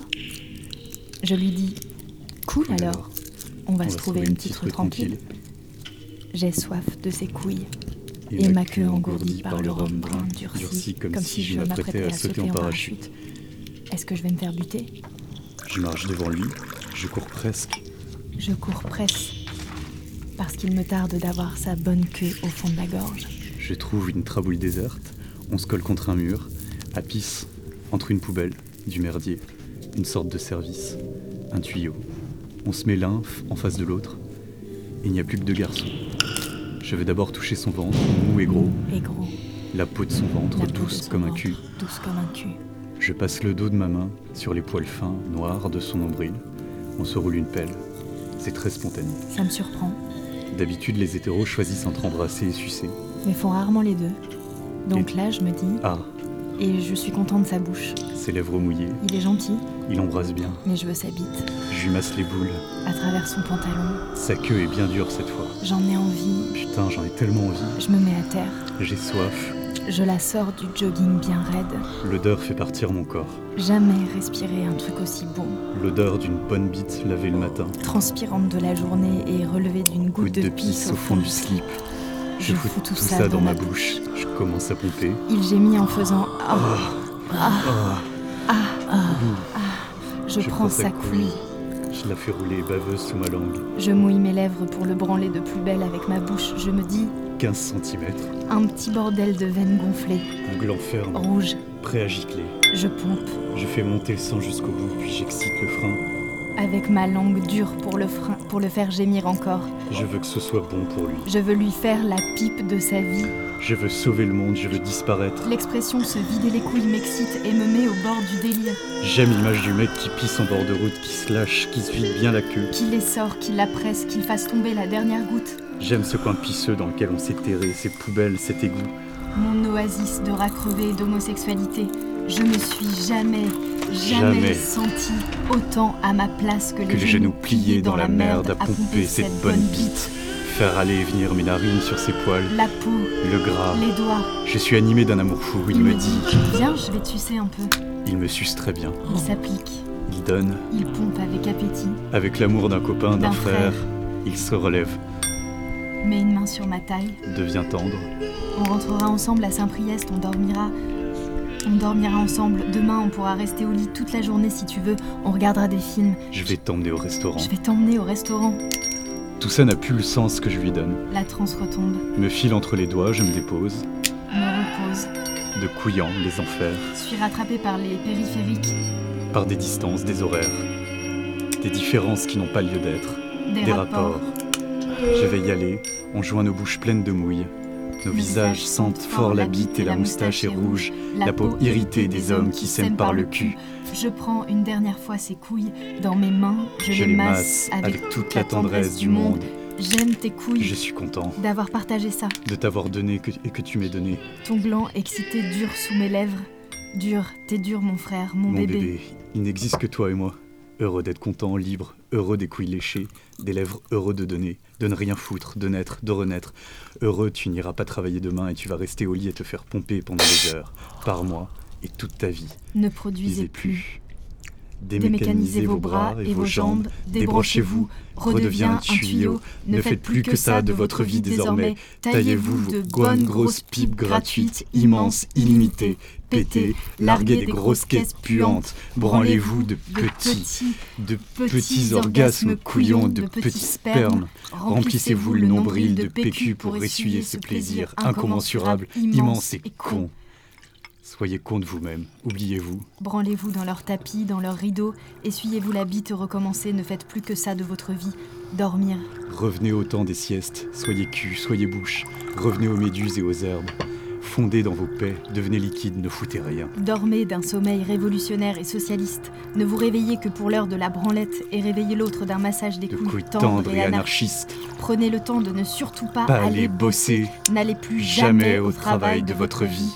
Mettez tout ce temps perdu à profit pour vous étudier le, Le trou du cul, son odeur, sa densité, sa profondeur, Produisez une une somme de savoir abstrait et poétique sur votre anus.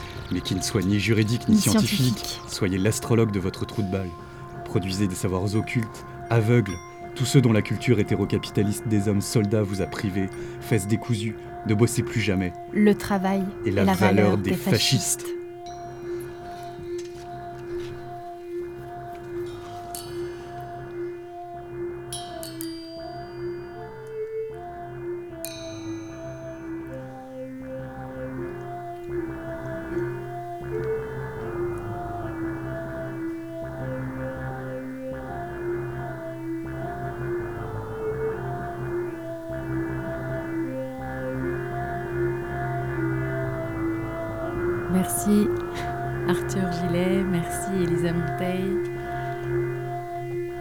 Presque fini, mais avant je dis aussi merci à Romain, à Lola, à Nina, à Alix qui nous a concocté euh, C'est mais incroyablement euh, satisfaisant. Succulent. C'est un dessert euh, sucré et euh, complètement débordant de générosité. Avant de nous quitter, Arthur, est-ce que tu serais d'accord pour nous donner un peu de douceur pour aller avec ce dessert? Il est bientôt temps de se coucher après tout. Est-ce que tu pourrais border l'hermaphrodite? Alors pour border l'hermaphrodite, on a Arthur nous a préparé quelque chose, une chanson de son de son cru. J'ai euh, j'ai le piano ici, j'ai j'ai amené un piano avec moi. Un Steinway.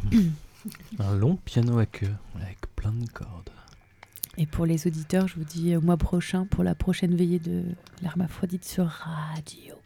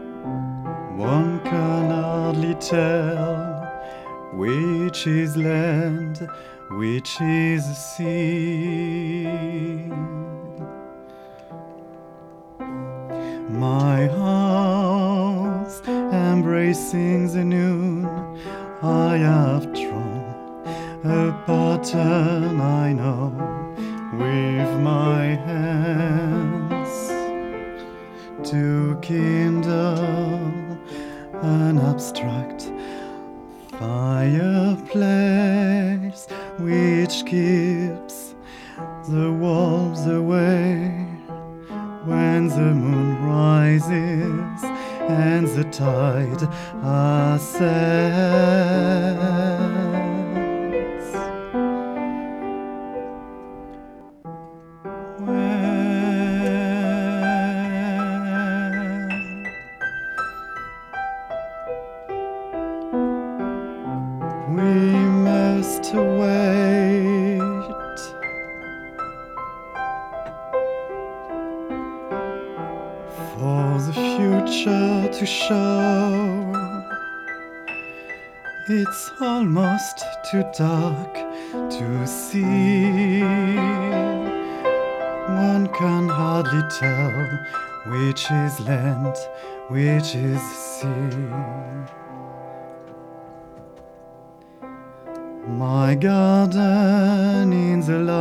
facer ya.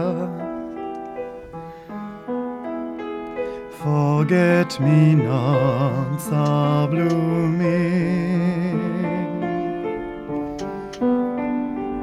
I time.